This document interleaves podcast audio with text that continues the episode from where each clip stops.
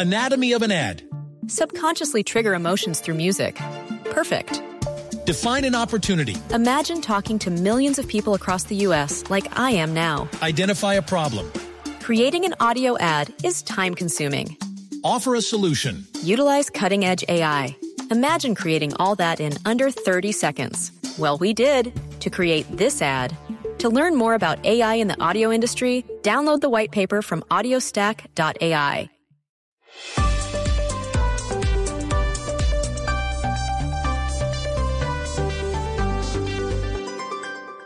Seguimos conectados en Mañanas Blue. Desde este momento dirige Camila Zuluaga. Son las 10 y 32 minutos de la mañana y continuamos en Mañanas Blue. Los estamos acompañando desde las 5 de la mañana con la información de Colombia y del mundo. Hoy tenemos un menú muy lleno y, digo, me gusta usar hoy la palabra menú porque vamos a comenzar en un ratico hablando con la chef Leo Espinosa. Quienes tienen cuentas de Twitter seguramente vieron la queja que ella presentó ayer sobre eh, la falta de acción al juicio de ella del gobierno nacional ante la decisión que tomó el gobierno de los Estados Unidos de poner en un nivel de alerta a sus ciudadanos para que no viajen a Colombia. Eso va a ser en un momentico cuando estaremos hablando con ella. Vamos a, hablar también de la situación del turismo a propósito de que este es el quinto puente festivo del año. Usted, Sebastián, que detesta eh, tanto puente en Colombia, ¿qué va a hacer este fin de semana? No me diga que se queda en su casa en protesta porque no le gustan los puentes. No, en protesta no. Eh, no este, es que esté en contra, sino que son muchos, pero este me quedo. Los ulteriores sí he viajado bastante, pero en este me quedo. Bueno, vamos en el quinto, ¿no? Si En el quinto contamos son Semana 18. Santa, eh, son 18, este 18. año, qué delicia. Eh, sí, eso sí, vamos a estar hablando de perritos. Ustedes eh, saben que, que, que la gente que adoptó perritos en pandemia, hay un montón de gente que está dejando los perritos abandonados, no hay derecho. Entonces vamos a estar conversando sobre eso. Vamos a estar conversa- conversando sobre un fenómeno que se produce hoy que se llama la luna negra, con un astrónomo de esos que explica las cosas con plastilina y vamos a hablar con artistas de la vida cultural que se reunieron con el presidente Gustavo Petro luego de que le mandaran una carta en la que eh, pues le reclaman que el sector cultura no está siendo manejado como ellos esperaban y como el presidente prometió en campaña. Pero antes de irnos con todo ese menú de noticia, Vamos de noticias, vamos a, hacer una ronda por otras pequeñas noticias de las que tenemos información en los últimos minutos. Sebastián se pronunció el codirector del Banco de la República, uno de los codirectores, sobre la inflación, el pronóstico para este año.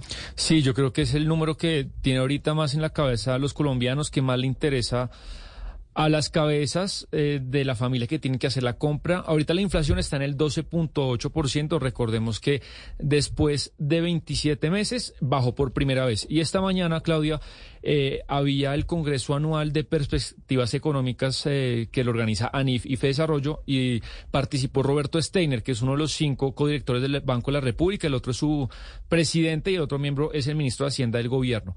¿Usted en cuánto cree, así por encimita, haciendo cuentas a vuelo de pájaro, cuánto cree que la inflación podría terminar en diciembre? Pues según lo que nos ha- habían dicho, digamos, desde finales del año pasado y lo que va de este, yo creo que por ahí en un 10. 10, eh, muy bien, latino. Porque según Roberto Steiner, que yo creo que nadie mejor que ellos tienen información acerca del nivel de precios, dice que a diciembre estará entre el 7.5 y el 8.5, entre, entre esa. Y usted le pegó a la mitad, al 10%. ¿Cuál es, cuál- eh, Roberto Steiner? me Es uno de los codirectores, sí. Esta mañana le preguntaron por eso, le preguntaron por la tasa de interés y dice que bueno, que les gustaría bajar la tasa de interés, que es lo que le gustaría a la gente de la economía, pero que todavía pues el nivel de precios es muy alto como para empezar a, a estimular la economía y estaremos pues pendientes de lo que hemos hablado. Si el tema de la energía se empeora y también el tema de los alimentos, pues eso se puede empeorar, pero por ahora entre el 12.5 y el 7 se estima que la inflación esté para final de año. Muy bien. Y en Medellín eh, está dando de qué hablar una persona que se llama Luis Miguel López. ¿Cuál es la razón, Ana Cristina?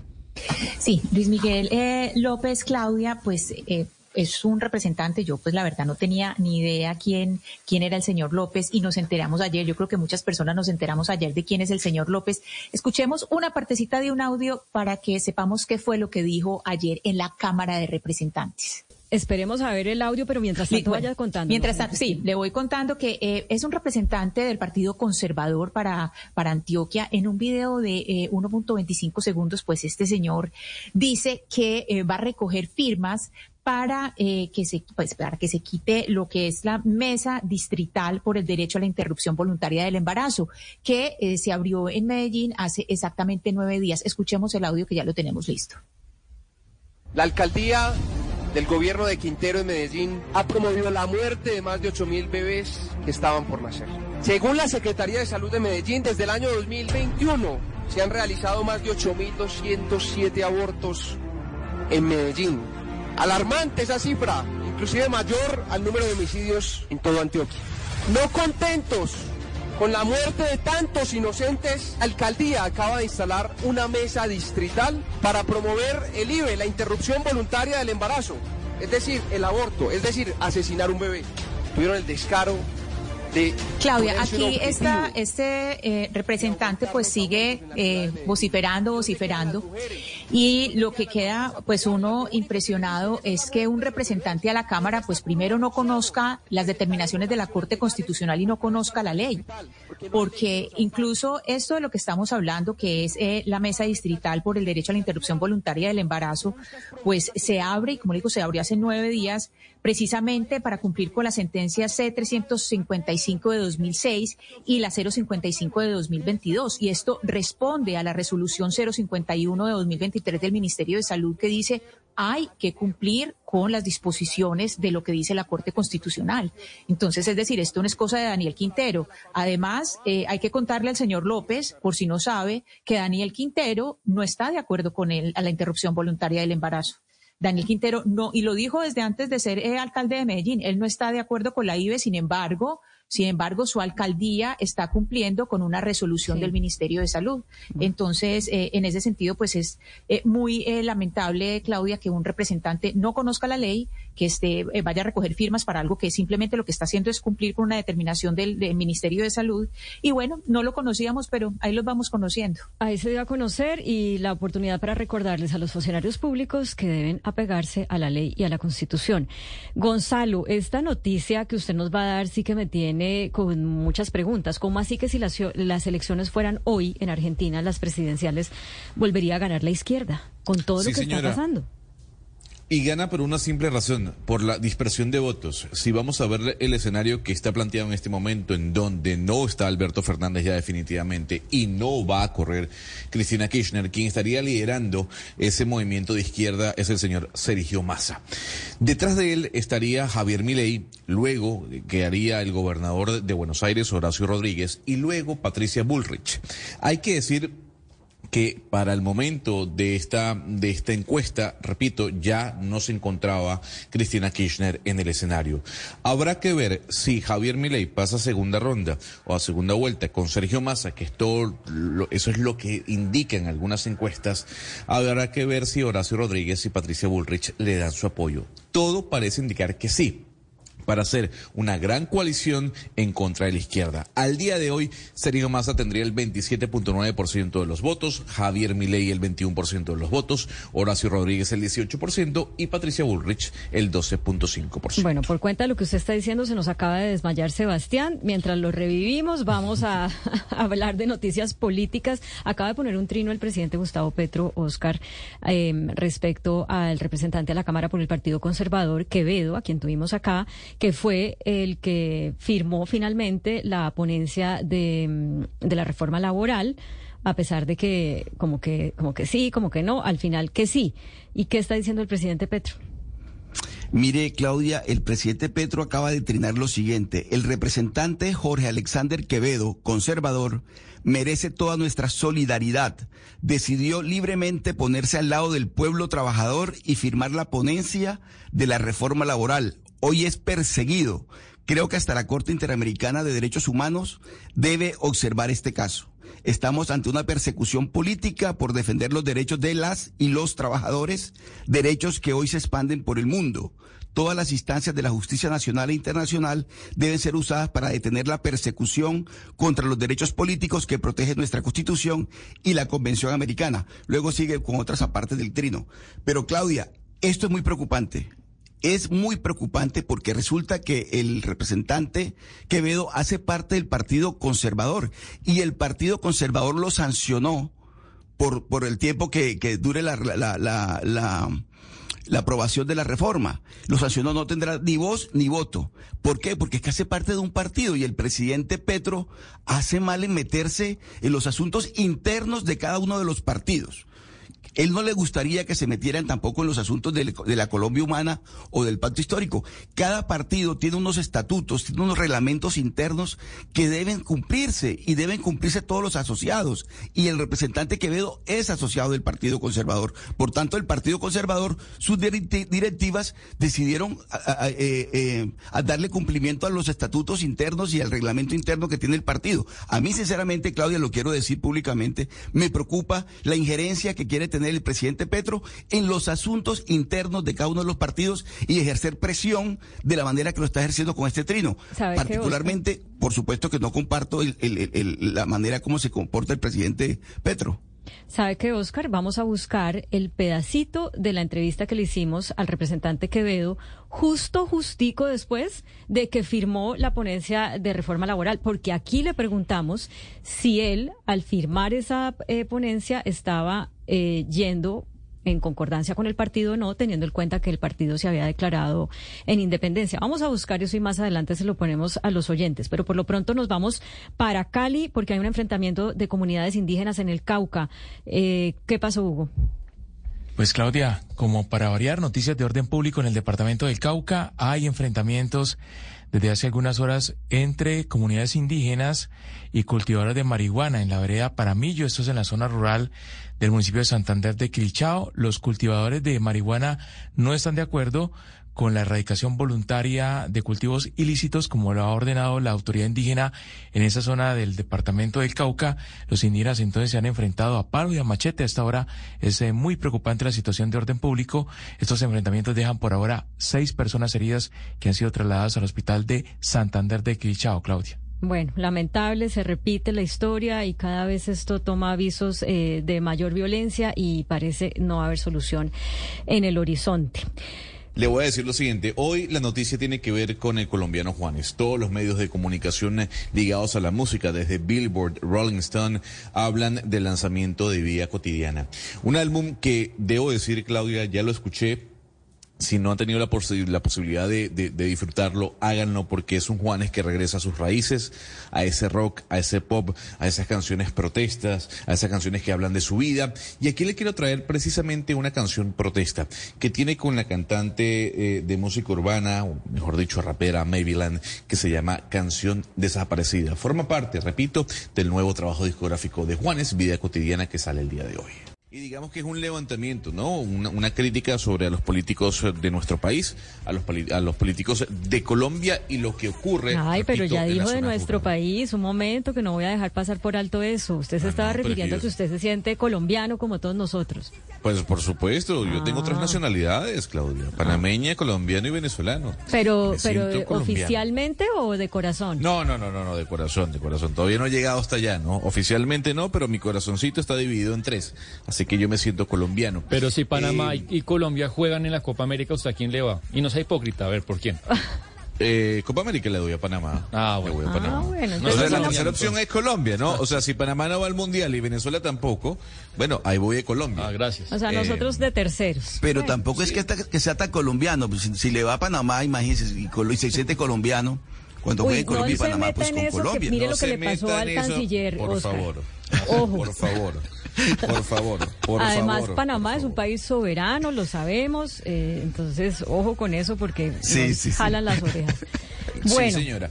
Eh, ¿Quién se declara aquí? Juanes, ¿cómo le ponemos a eso? Juanes, Juan Lover. Juan Believer, Juan, Juan, Lover. Juan Lover. Juan Lover. Juan Slover, ¿no? Juan Lover. No, Juan Slover. Bueno, Juan Slover. No, Juan Slover. ¿Quién se declara Juan Slover? Eh, Juan Slover, yo número uno. ¿Quién más? No, yo con este también, Yo también. Yo puedo ser la número dos, pero tengo que decir que yo amaba más a Juanes de los 90 que al Juanes de hoy. Pero o sea, siempre, sí. ¿Usted como equimosis o qué? ¿Juanes tipo equimosis? Sí, Juan es tipo equimosis, pero también Juan es, Juan es cuando él es solo. Digamos, en los conciertos Juanes siempre tiene una cancioncita en que se pone a tocar el solo guitarra como si estuviera en su cuarto ese es el mejor momento de los conciertos de Juanes. Oiga, el momento este en, que él, disco. en que él toca como si estuviera solo. Oiga este disco, este disco nos lleva y nos, nos retrocede a ese Juanes que tanto nos gustó y nos gustaba. Oigan el disco porque está increíble. Hay que decirlo. Pero mire que esta canción que acaba de, de- poner eh, eh, Gonzalo es una canción de un corte social que hacía rato no se le escuchaba y hacía falta Juanes. Es, una canción que en, la- en la- en los años 70 se le conocía como la canción protesta. Es decir, ese, ese corte de, de Juanes de tipo social me gusta, me gusta muchísimo. Como el de las Y le va minas, bien. ¿no? El de, ¿cómo Sí, se llama la canción de claro. las minas? Fíjate bien dónde pisas. Fíjate bien. Eh, exact- Fíjate bien. exactamente, de ese corte, mí- Claudia, a mí- A mí me exactamente. gusta, a mí Claudia me gusta el Juanes de todos los tiempos, ¿sí? El de A Dios le pido, el de la camisa negra y sobre todo sabe que me gusta de Juanes que no se ha puesto a cantar reggaetón, como muchos otros sí lo han hecho para llegar a otros públicos. Sí, yo a mí no me importa que haga Juanes, lo que pasa es que me parece tan bacano para hablar en el idioma de Juanes o en la jerga de Juanes que, que a mí me gusta todo, todo, todo lo que saca. Además se meten los temas que de nuestras entrañas, ¿no, Ana Cristina? Bueno, no, sola- no he oído todo el disco, Claudia, todo este disco nuevo no lo he oído todavía. En estos días hubo un, eh, un gran encuentro en la casa de Juanes en Medellín Ah, con, sí. con distintos personajes y ahí pues se conversó mucho sobre cuál es el origen eh, de, este, de este trabajo. Y bueno, y nos desayunábamos con que Karen Cecilia, o sea, Ah, sí. Karen, Karen es Karen Cecilia. Pero y Juanes le la- dice Chechi, Cecilia. Tanto la rebautizó que ella en su cuenta de, de Instagram se llama La Chechi, no se llama Karen. Entonces, pues, imagínese, eso de la gente que no, que no le gusta que le digan alguno de los nombres que le pusieron en la pila del bautismo y después resulta que termina siendo eh, una marca. Y yo no sé si esa será la historia, pero al menos ella en Instagram se llama La Chechi. Bueno, Bueno. eso, eso dice Juanes. Juanes dice que fue una, una vez que oyó que la mamá Sí. le dijo a ella y, y ahí fue cuando le siguió diciendo. Le siguió diciendo Cecilia. Bueno, 10 y 51 minutos tenemos en la línea, como les habíamos prometido, a la chef Leo Espinosa. Leo Espinosa, eh, con el trino que puso ayer, no sé si todavía estará así de furiosa como suena en ese trino. Vamos a preguntarle. Leo, bienvenida a Mañanas Blue. Buenos días, eh, gracias por la invitación, Claudia, a ti y a todo tu equipo. Pues muchísimas gracias por acompañarnos. Yo sé que usted está por tomar un vuelo dentro de muy poco, pero no queríamos dejar de preguntarle por ese trino que lo vamos a proyectar en este momento para que lo puedan ver las personas que nos eh, eh, ven por el canal de YouTube y por el canal de Facebook de Blue Radio y se los vamos a leer a quienes solamente nos están escuchando por la emisora. A ver, Sebastián, si usted me ayuda. Dice, ahora sí se jodió el turismo. Tras, el, tras que el local se ha estancado, el internacional va por el camino, por el mismo camino. Estados Unidos lanza grave alerta a sus ciudadanos para que reconsideren los planes de viajar a nuestro país por supuestos ataques terroristas en restaurantes, hoteles y aeropuertos. Y luego le dice al presidente Gustavo Petro. ¿Tiene el trino ahí? No, no lo Sebastián? tengo. Bueno. Lo, estoy, lo estoy abriendo, no, no lo tengo. Le dice, presidente Petro Gustavo, ¿qué espera para desmentir esta declaración y además para comenzar a trabajar fuertemente por nuestra imagen en el exterior? Siga, Sebastián. Sí, y ahora sí, y dice, son miles los colombianos económicamente dependientes del sector del turismo. Y pregunta ella, ¿dónde quedaron sus promesas para un turismo protagonista en la supuesta transición económica y como uno de los mayores generadores de bienestar socioeconómico? Leo, en, cuando usted pone esto y siendo usted la mujer que es, porque es que eh, no solamente usted la adoramos en Colombia por lo que todo lo que usted ha hecho con las comunidades, por la investigación eh, eh, gastronómica, sino que es que usted ha obtenido títulos como el de mejor chef de mujer del mundo. em, según el listado de World's Best 50 Restaurants. Y bueno, ha tenido muchos otros títulos. Cuando usted dice esto, cuéntenos de cuál ha sido el impacto de este tipo de medidas en, pues, en la empresa que usted lidera. Bueno, eh, primero, eh, yo no, no estoy molesta o rabiosa con este trino. Yo creo que el ser caribe le permite a uno comunicarse de una manera más desparpajada y directa. Mm, y, y pues eh, he trabajado durante, desde 2005 que abrí el restaurante eh, recorriendo el país en comunidades vulnerables, así que también puedo conocer lo que ha sucedido eh, hasta la fecha en estos territorios, ¿no? Eh, territorios violentos. Entonces, el ser eh, una investigadora, como si bien ustedes lo dicen, el tener la experiencia de estos territorios y trabajar desde un restaurante que es destino turístico hoy día. Eh, también el ser independientemente político me permite hacer estas declaraciones, que si bien son declaraciones para generar una alerta de lo que está pasando en el sector. La gastronomía indudablemente es una herramienta em, importantísima en la construcción del turismo. Y pues, dado a, a, lo que se, el, a lo que se está viviendo, un panorama de elevados precios, de tasas de interés, de incertidumbre a nivel mundial, que no nos deja de, afectar. Pero en Colombia sí es cierto que hay una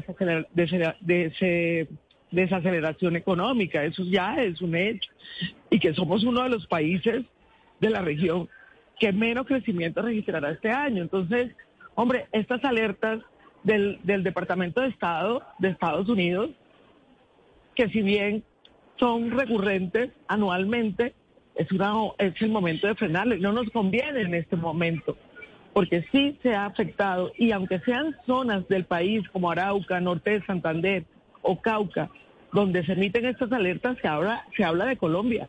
La gente hoy en día no detalla, la gente no, no detalla los contenidos, simplemente una, alerta, una alerta de no viajar a Colombia, se recomienda no, no viajar a Colombia, nos afecta un poco, Claudia y nos afecta también, si bien enero, febrero, marzo fueron muy buenos meses para el turismo, eh, abril y mayo se verá reflejado en los próximos dos meses. Pero, señora Espinosa, eh, de lo que es generalmente la demanda de sus restaurantes, de sus productos, ¿Qué tipo de, mm, sí, de comensal o de cliente usted ha visto que está dejando de ir, que le está afectando económicamente? Eh, ¿Son más los extranjeros, los de qué edad? Que usted está diciendo, no, esto no es normal y realmente sí se está castigando eh, el consumo del restaurante. Bueno, eh, debo reconocer que desde hace como los últimos 10 años en Leo, pues Leo ya tiene como casi 20, 17 años los últimos ocho años ha sido un turista extranjero, no solamente estadounidense, sino europeo. Eh, se ha presentado una baja que no, digamos que no, no ha afectado tanto las proyecciones financieras del restaurante, pero en general en el sector. Yo creo que muchos restaurantes en una categoría no del lujo, no, porque la gente siempre del lujo, que pertenece, que consume el lujo, siempre tiene disposición para viajar. Pero a mí me preocupa lo que está pasando en el sector con relación a mis colegas, a otros que dependen de un turista local, de un consumidor local. Entonces, eh, y otros que de una u otra manera dependemos del mercado extranjero, ¿no? Eh, La situación está muy compleja para el sector gastronómico, eh, porque se habla generalmente de turismo, pero no se contempla el sector como parte fundamental de esto. La gente hoy se mueve por un turismo gastronómico en el mundo y en Colombia también. Eh, pero eh, efectivamente lo que se comenta en el sector gastronómico es que las ventas han bajado hasta un 40%. Y ahora la gente dice, tenemos que ponernos las pilas y bajar los precios como lo han bajado los supermercados. Es que esa, no es la solución. En, los restaurantes hay una, hay una fórmula financiera y es cuántos son mis costos operativos y cuánto debo vender. Y de allí de esos costos operativos, de esa relación de gastos y costos, se extrae una fórmula para determinar el precio de, de los de los, de los precios de los platos del menú. Esto no está inventado, esto no es, entre más sea la categoría del restaurante, tendrá unos costos más altos. La inflación está altísima. Hay un análisis, y lo pueden encontrar en, en, en Acodre, eh, de cómo la inflación ha afectado el consumo en los restaurantes. Y el decrecimiento ha sido de aproximadamente el 21%. Entonces, esto, esto me da alerta qué va a pasar. Ahora, si bien eh, el turismo es para el, para el, para este gobierno eh, eh, el turismo de naturaleza, el turismo del que hace referencia el presidente Gustavo Petro, cultural, de salud, científico, el comunitario. Dice que será protagonista en la transición económica como uno de los mayores generadores de bienestar social y económico. Pero bueno, entonces, ¿qué se está haciendo frente a esto?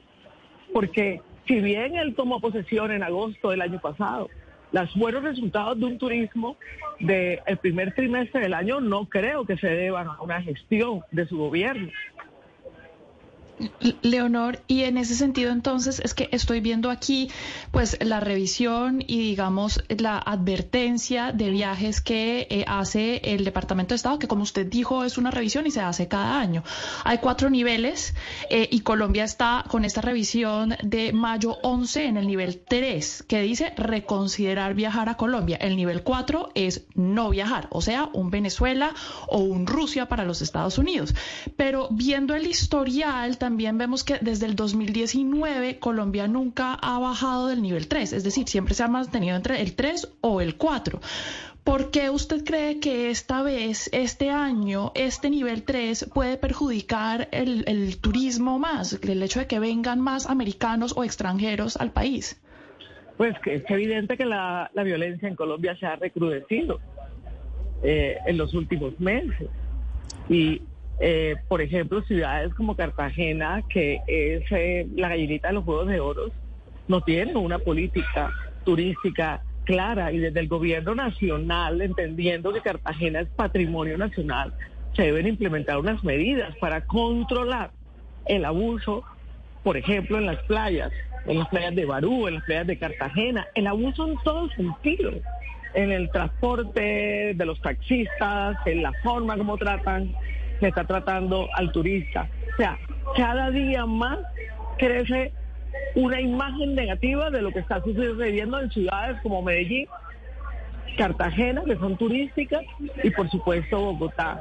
Entonces, dadas las circunstancias, la coyuntura de, lo, de la situación, yo creo que merece sentarse a replantear cómo se va a mejorar esa imagen de Colombia en el exterior y qué políticas inmediatas a corto plazo se van a tomar con relación a mejorar, digamos, eh, una política turística en beneficio del sector. Sí. Dice usted, Eleonor, por un lado la, la ausencia de turistas, pero por otro lado también la, la inflación. Los está golpeando a ustedes los eh, propietarios de restaurantes, sobre todo me imagino a los de eh, cocina de autor. ¿En, qué, ¿En qué porcentaje han incrementado los precios de su menú, por ejemplo, en, en lo corrido de este año, para tener una idea, Leonor? Eh, bueno, eh, Leo es, creo que, el único restaurante en Colombia que vende lujo, en toda una experiencia. Nosotros vendemos una experiencia. Es un restaurante costoso, es difícil compararlo con otros del sector. Pero en términos generales, comida de autor o comida tradicional o comida casual o los restaurantes de distintas categorías están enfrentando en este momento una crisis preocupante porque eso se comenta dentro del sector. Em, eh, la conectividad aérea interna es un problema que también está afectando. No solamente la gente, la gente viene a Bogotá, la gente local, nacional, viene a Bogotá a tener una experiencia gastronómica. No solamente salen los, los locales a consumir en los restaurantes y debido a la falta de conectividad aérea, debido a, al incremento del IVA en, el, en los precios de los tiquetes aéreos, a la gasolina, eso también afecta eh, el sector. Leo, Leo, eh, ¿qué tanto mueve, digamos, el, lo que es el sector del turismo, lo que tiene que ver con el turismo gastronómico? En el caso de Colombia, digamos, en el caso del Perú, se sabe que es muchísimo lo que mueve el turismo gastronómico en el Perú. Pero en el caso colombiano, Leo, ¿qué tanto se mueve el turismo colombiano por cuenta de este turismo gastronómico, que obviamente está muy fuerte en Bogotá, en Cartagena, en otras ciudades? ¿Qué tanto mueve el turismo, el, lo que tiene que ver con la parte de la gastronomía? Bueno, desafortunadamente Cartagena no es un destino gastronómico. Eso es lo más cierto. Un destino gastronómico donde el 90% de sus restaurantes son restaurantes que venden comida eh, internacional no puede ser destino gastronómico. Yo creo que lo más cercano a un destino, destino gastronómico es Bogotá. Eh, el hecho de que hay varios restaurantes en las listas internacionales de los mejores de Latinoamérica y mejores del mundo, eso mueve un turista de lujo. Y ese turista de lujo también se, se moviliza hacia otras plataformas de, de otras cocinas, por ejemplo, tradicionales. Perú es un destino gastronómico internacional gracias a la cocina de lujo, la alta cocina, que han posicionado eh, eh, eh, el país como, destino, pero al mismo tiempo esas cocinas de autor, como ustedes la llaman, esas cocinas de lujo, esas cocinas de, de alta cocina, permite que se visibilicen otras cocinas como las tradicionales. ¿qué, ¿Qué porcentaje? Yo no, no puedo determinarlo porque esas cifras económicas son cifras económicas, pero lo que puedo decir es que Leo es un destino turístico internacional y nosotros movemos eh, un turista que quiere vivir experiencias. Pues Leo, le agradecemos muchísimo que haya tomado estos minutos para conversar con nosotros, para hacer, eh, digamos, un análisis más detallado de por qué usted trinó lo que trinó en las últimas horas y del llamado que le hace al presidente de la República, que entendemos no es solamente para que reaccione ante Estados Unidos por esta calificación o esta alerta más bien eh, que saca para sus conciudadanos sobre los vuelos a Colombia, sino en general para eh, controlar, para tomar medidas respecto a la violencia que también hace que ese turismo de lujo, que es el turismo o el tipo de turista que llega a un restaurante como el suyo, pues eh, escoja otros destinos donde estas alertas no las haya emitido su país. Que tenga un buen viaje y muchas gracias. Buen, buen gracias a ustedes y buen, buen feliz puente. Muchas gracias. Explorar, imaginar, descubrir, estar solos, aprender, cuestionar, oír tu voz interna, entender y entenderte, viajar compartir, estar acompañados, ser felices. Ok. Tantas palabras definen la alegría de leer. En Mañanas Blue 10 AM, este es un libro que te va a gustar.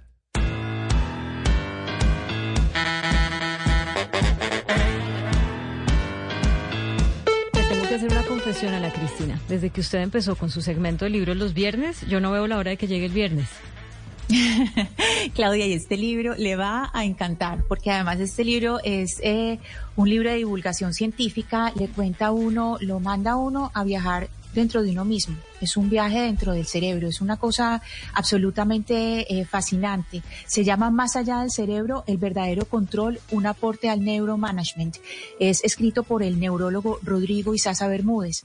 Este es un trabajo de eh, divulgación científica, Claudia, que tiene un lenguaje que está al alcance de cualquiera de nosotros, con un lenguaje eh, descriptivo, explica qué tenemos adentro, cómo funciona, hace como todo un mapa de lo que tenemos adentro y analiza cómo funciona y para qué. ¿Y para qué nos cuenta todo esto? Es precisamente para que aprendamos a tomar buenas decisiones. Por ejemplo, hay partes que las dedica a técnica de los procesos para mejorar la memoria. Entonces habla de cómo podemos activar la atención y el interés, cómo identificar los valores y falencias que tenemos, cómo acercarnos a la mnemotecnia y a las estructuras con que nos permiten generar más atención, eh, cómo conseguir ese interés en, en la memoria que ahora todos con estos dispositivos que mantenemos a la mano tenemos tan mala memoria. Y habla de algo eh, mm, que me parece muy interesante, son los pecados de la memoria, es decir, esas memorias falsas, eh, las sugestiones, lo que nos va evitando que, que recordemos bien también eh, habla de algo muy importante y es cómo eh, el miedo, las emociones influyen en la manera como actuamos y el estrés. Hay un capítulo muy especial dedicado al estrés laboral y por eso es que yo les quiero recomendar este libro. Este libro lo pueden encontrar en Amazon Kindle y es de Juliana Rego Editores. Es eh, un libro, como les digo, es científico, pero es, está al alcance de absolutamente todos.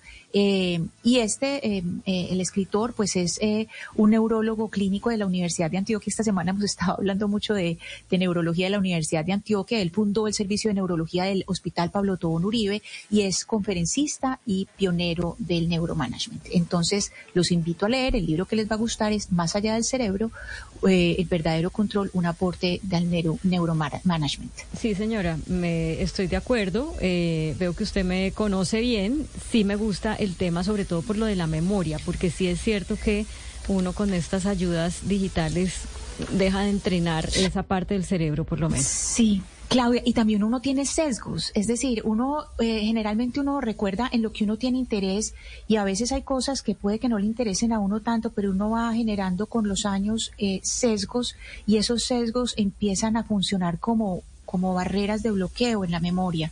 Entonces es muy interesante porque todo lo que le empieza a contar o, a explicar de manera muy clara este libro, además tiene gráficas y todo, mm. es eh, cómo conocer esto que uno tiene adentro precisamente para tomar mejores decisiones. Es encontrar eh, dentro del cerebro la mejor decisión. Bueno, ese es un plan para el fin de semana. Leer, leer este libro que nos está recomendando Ana Cristina, el verdadero, más allá del cerebro, el verdadero control, un aporte del neuromanagement. Pero hay muchos más planes para el fin de semana y nos los trae Camila Jiménez. Camila, bienvenida. Muchísimas gracias, Claudia. Hoy sí, este fin de semana está artístico y musical en Barranquilla sigue la muestra de cine español en la Cinemateca del Caribe todo el fin de semana en Barranquilla. Medellín va a tener mañana una presentación, es un homenaje a Aerosmith, lo va a hacer la Orquesta Filarmónica de Medellín en el Teatro Metropolitano a las 8 pm. Bogotá delicioso récord. quedar acá, Sebastián. Oiga, pues lo que Para los que se quedan aquí y que va a estar delicioso, hay CNCO, que es el concierto hoy. Mañana está el Baum Festival, pero también eh, vamos a tener un evento bien diferente y para los que les gusta lo irreverente, el Tattoo Music Festival. Y en Cali se queda el Festival Internacional de Títeres que va a ser esta su, su Decimosegunda versión. No tenía ni idea que en Cali había un festival de títeres. Internacional, su vigésimo segunda, perdón. Es el 22 y se hace en teatros de la ciudad. Hugo Mario, porque yo no sabía eso. ¿Usted por qué no me había contado? Ah, hace mucho tiempo. Eh, eh Claudia. De hecho, esta es una tradición el festival. Ese festival es una tradición en Cali. Y, y participan eh, compañías de, de diferentes países de, del continente, bueno, del mundo. Es una tradición y hay una casa de títeres muy grande, muy importante, que todo el año funciona en esta ciudad, eh, Claudia. Pero es que en el Valle del Cauca somos como muy buenos en eso. ¿Titiriteros? ¿Muy buenos titiriteros? ¿O qué? Eh, debe ser, sí. Yo, yo recuerdo que, pues no sé si usted en primaria la, la ponían a, a practicar en, en la clase de teatro con los títeres. Pero a mí sí, y creo que muchos colegios de, de esta región, no sé si en, otras regiones también sucede lo mismo, pero creo que de ahí salieron algunos talentos. Yo no soy bayuna, pero meto la cucharada. Es que Cali es referente cultural en nuestro país por el teatro. De hecho, eh, la exministra se hizo, digamos que teatrera en varios de los teatros de Cali, lo mismo con títeres y musicalmente. Hay un títere muy famoso del Valle, Roy Barreras. A ver, ese, es famoso, ¿no? No, no, es del Valle. Lo que pasa es que, eh, bueno, lo que pasa es que él se dedicaba a la medicina, a la política, a la escritura. Buen titiritero. Y usted dice que transversalmente ha utilizado sí, el otro. un gran titiritero me parece que No sabía. Sí, sí, sí. No, pero de verdad nuestro Valle del Cauca es un referente cultural. Bueno, pues Camila nos dejó llenitos de planes para este fin de semana, este puente que como decíamos es el quinto del año. Eh, Oscar, sí o yo, ¿no? En Barranquilla. en la Cinemateca. En la Cinemateca tenemos la muestra de cine español. Ahí está. Y yo recomiendo ir a la Cinemateca siempre, siempre. Es una, de verdad, la selección que hace de, de las de películas es extraordinaria. Así es. ¿Y cómo vamos a estar de calor para hacer ese plan en Barranquilla? ¿Qué dice el pronóstico? No, pero por favor le quiero contar que la temperatura pasa de los 36 grados en este momento, Claudia, y la sensación térmica, térmica está por encima de los 40. Esto es una locura. Sinceramente, Barranquilla y creo que el país en general con la temperatura, Claudia. Eh, y todavía, Mauricio, me imagino que está haciendo su agosto, están haciendo su agosto las personas que ahorita se dedicaron a vender sombra. ¿Sí los ha visto? sí. Yo no sabía que, no sé si ese es un negocio nuevo de este año, pues porque las temperaturas están como usted nos cuenta, o si eso es natural. pues, venden sombra debajo del árbol. ¿Cómo? Sombra debajo del árbol. No, pero es que hay gente que se está, está parándose con un paraguas enorme, digamos, en los semáforos, y cuando llegan, por decir algo, los motociclistas al semáforo y les toca esperar a que el semáforo pase de rojo a verde, entonces se le acercan con el paraguas al motociclista, le dan sombra, es un paraguas, es un parasol, no es un paraguas, es un parasol. Y pues el motociclista, pues. eh, y el motociclista les da una monedita, o sea, están vendiendo sombra. Así es. Muy ingenioso. Así ocurre. Pues imagínense. ¿Y cómo va a estar la temperatura en el resto del país? Vamos a hacer ese, mm, ese recorrido a ver si estos planes que nos muestra Camila los vamos a poder hacer con sol o con lluvia, ¿no? Eso es importante. En Bogotá estoy viendo aquí el pronóstico, miren les cuento. Dice que para mañana y para el domingo, para mañana hay 50% de probabilidad de lluvia y para el domingo 40%. La temperatura mínima 10 grados y la máxima 19 grados. Está bien. Sí, está bien, está bien. Y no sé en Cali cómo irá a estar la cosa, Hugo Mario. Esperamos un puente soleado, Claudia. Temperaturas entre los 20 y los 30 grados. Eh, algunas lluvias aisladas seguramente ah, en la noche, pero eh, se espera un fin de semana con buen sol. Bueno, y en Barranquilla ya Oscar nos dijo que va a estar calientísimo. No sé en, en Medellín cómo estará la, la temperatura. En un momento Ana Cristina, ¿ya la tiene? Sí, Claudia, sí, Claudia. Eh, pues a ver, en este momento hay 27 grados, está como nublado, está eh, más o menos nublado y el pronóstico también es de, de, que va a estar nublado para el sábado. El pronóstico es de 26 grados y el domingo eh, 25. Pero digamos hay cierta hora, sobre todo alrededor del mediodía, un poquito después del mediodía, que esto se convierte en Puerto Medellín. Aquí decimos cuando empieza a subir y que es como, se va subiendo como ese, el calor del cemento y, y, como toda esa falta de, viento, porque a veces no siempre está ahí esa brisa y, y sí se pone supremamente caliente, pero pues al lado de Barranquilla nada. O sea, uno, uno siente el calor como de arriba para abajo por el sol que cae y de abajo para arriba por la temperatura que se levanta del pavimento. Exactamente, exacto. Ese, ese cemento es terrible. No hay escapatoria. Yo estoy chismoseando Barranquilla. 32 grados va a ser todo el fin de semana, pero solamente el domingo, aparentemente una pequeña probabilidad de lluvia. El domingo nada más. Ah, no, fresquito. Va a estar deli. una delicia. Bueno, esos son los planes para el fin de semana. Son las 11 y 18 minutos de la mañana en Blue Radio. Colombia está al aire. Va a haber un fenómeno muy misterioso del que poco oímos. Uno generalmente oye que si los eclipses de sol, de luna, eh, no sé, ¿qué otros fenómenos meteorológicos? Eh? Eclipse de sol, de luna, bueno, no, bueno si, Ana Cristina nos ayuda, si hay más. Eh... No, pues que cada rato eh, dicen distintas formas de la luna, cuando, cuando, hablan de luna de sangre, eh, porque no sé si eso pues es, es eh, un fenómeno, los cometas, los cometas sí, claro. Bueno, el hecho es que hoy vamos a tener un fenómeno que se llama la luna negra y yo personalmente nunca había escuchado ese fenómeno, pero resulta que no es tan poco frecuente como esos otros que hemos mencionado. Esto se presenta cada 33 meses. Y pues yo no sabía de eso, Oscar. ¿Usted sabía que existía este fenómeno?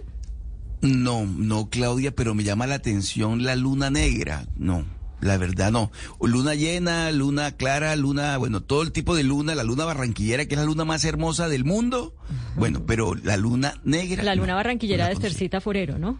La luna barranquillera de Estercita Forero, por favor. Ayer estaba esplendorosa, estaba hermosísima la luna barranquillera. Mariano, ¿usted había oído la luna negra o ha visto la luna negra algún día? No, Claudia, jamás en mi vida. Me estoy enterando en este momento que existe la luna negra. Bueno, pues le vamos a preguntar al que sí sabe de esto y que seguramente la ha observado muchas veces y que nos puede decir por qué se produce este fenómeno, que es eh, pues alguien que realmente es un, un entendido en la materia, el profesor de física y astronomía de la Universidad de Antioquia, Jorge Zuluaga. Bienvenido a Mañanas Blue. Buenos días, Claudio. Buenos días a todas y a todos los que nos escuchan. ¿Qué es esto de la luna negra? Bueno, eh, es un nombre un poquito engañoso, un nombre un poquito engañoso, pero bueno, eh, eh, a veces, digamos, la, tradición oral se, encarga de, de ponernos estas trampitas. Lo primero es que es un fenómeno astronómico no observable. la primera noticia que tengo con razón, para darles es que no con razón se que nunca lo hemos visto.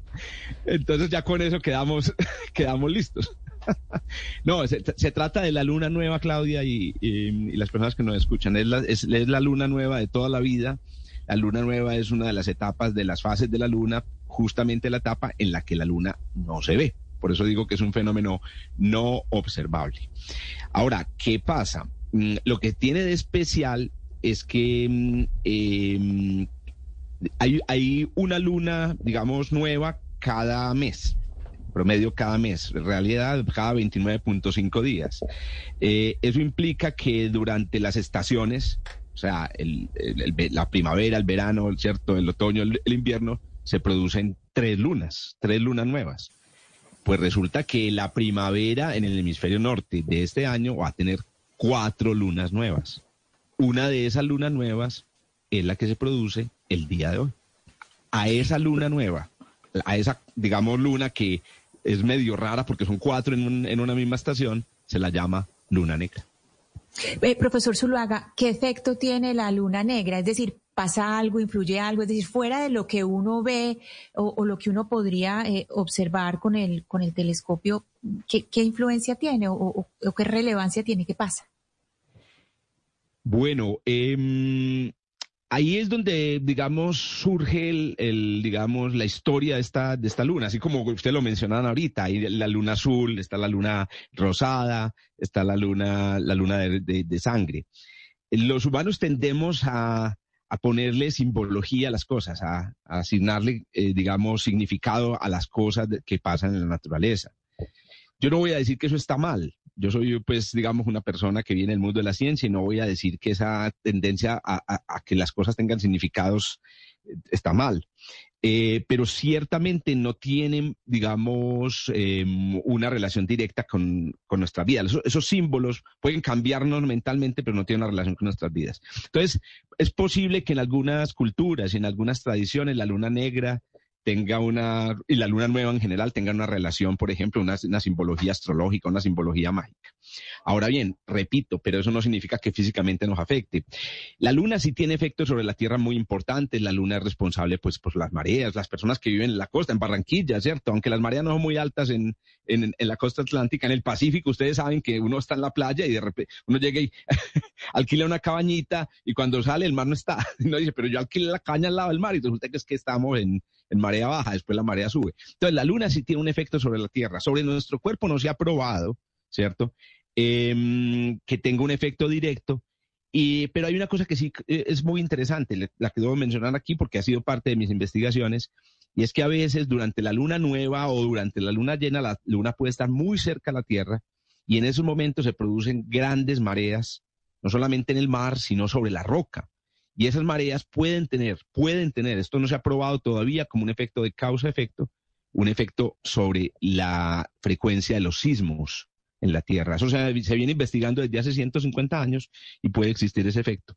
Pero repito, la conexión entre luna nueva y, y lo- la humanidad es más de naturaleza simbólica. Ya. Profesor Zuluaga, ¿y por qué cada 33 meses? Bueno, ahí viene un tema que, es, que tiene que ver con el, el, digamos, el hecho de que las, el tiempo entre luna y luna nueva y luna nueva no, no ocurre exactamente en 30 días o 31 días, que es lo que duran nuestros meses. Entonces, digamos que hay una especie de desfase entre, entre, esas, eh, entre esas dos cosas, el ciclo de la luna y nuestro calendario civil, el calendario que utilizamos para propósitos, pues, digamos, legales. Eh, las, cuan- cuando se produce un, como una especie de resincronización de esos dos ciclos, entonces se producen este tipo de efectos. Recuerden, la luna negra es simplemente que hay cuatro lunas nuevas en, un- en, en la, en, la, en el- en el- en la primavera, en este caso, en la estación de la primavera en el hemisferio norte. Entonces, esa- esas cuatro lunas se producen por esa resincronización entre los dos calendarios, que mm, es un efecto. Ahora, ¿por qué nuestro calendario no se ajusta a la luna? A, a la luna, esa es una pregunta. En el pasado, el calendario romano, el calendario judío, se ajustaba a la luna.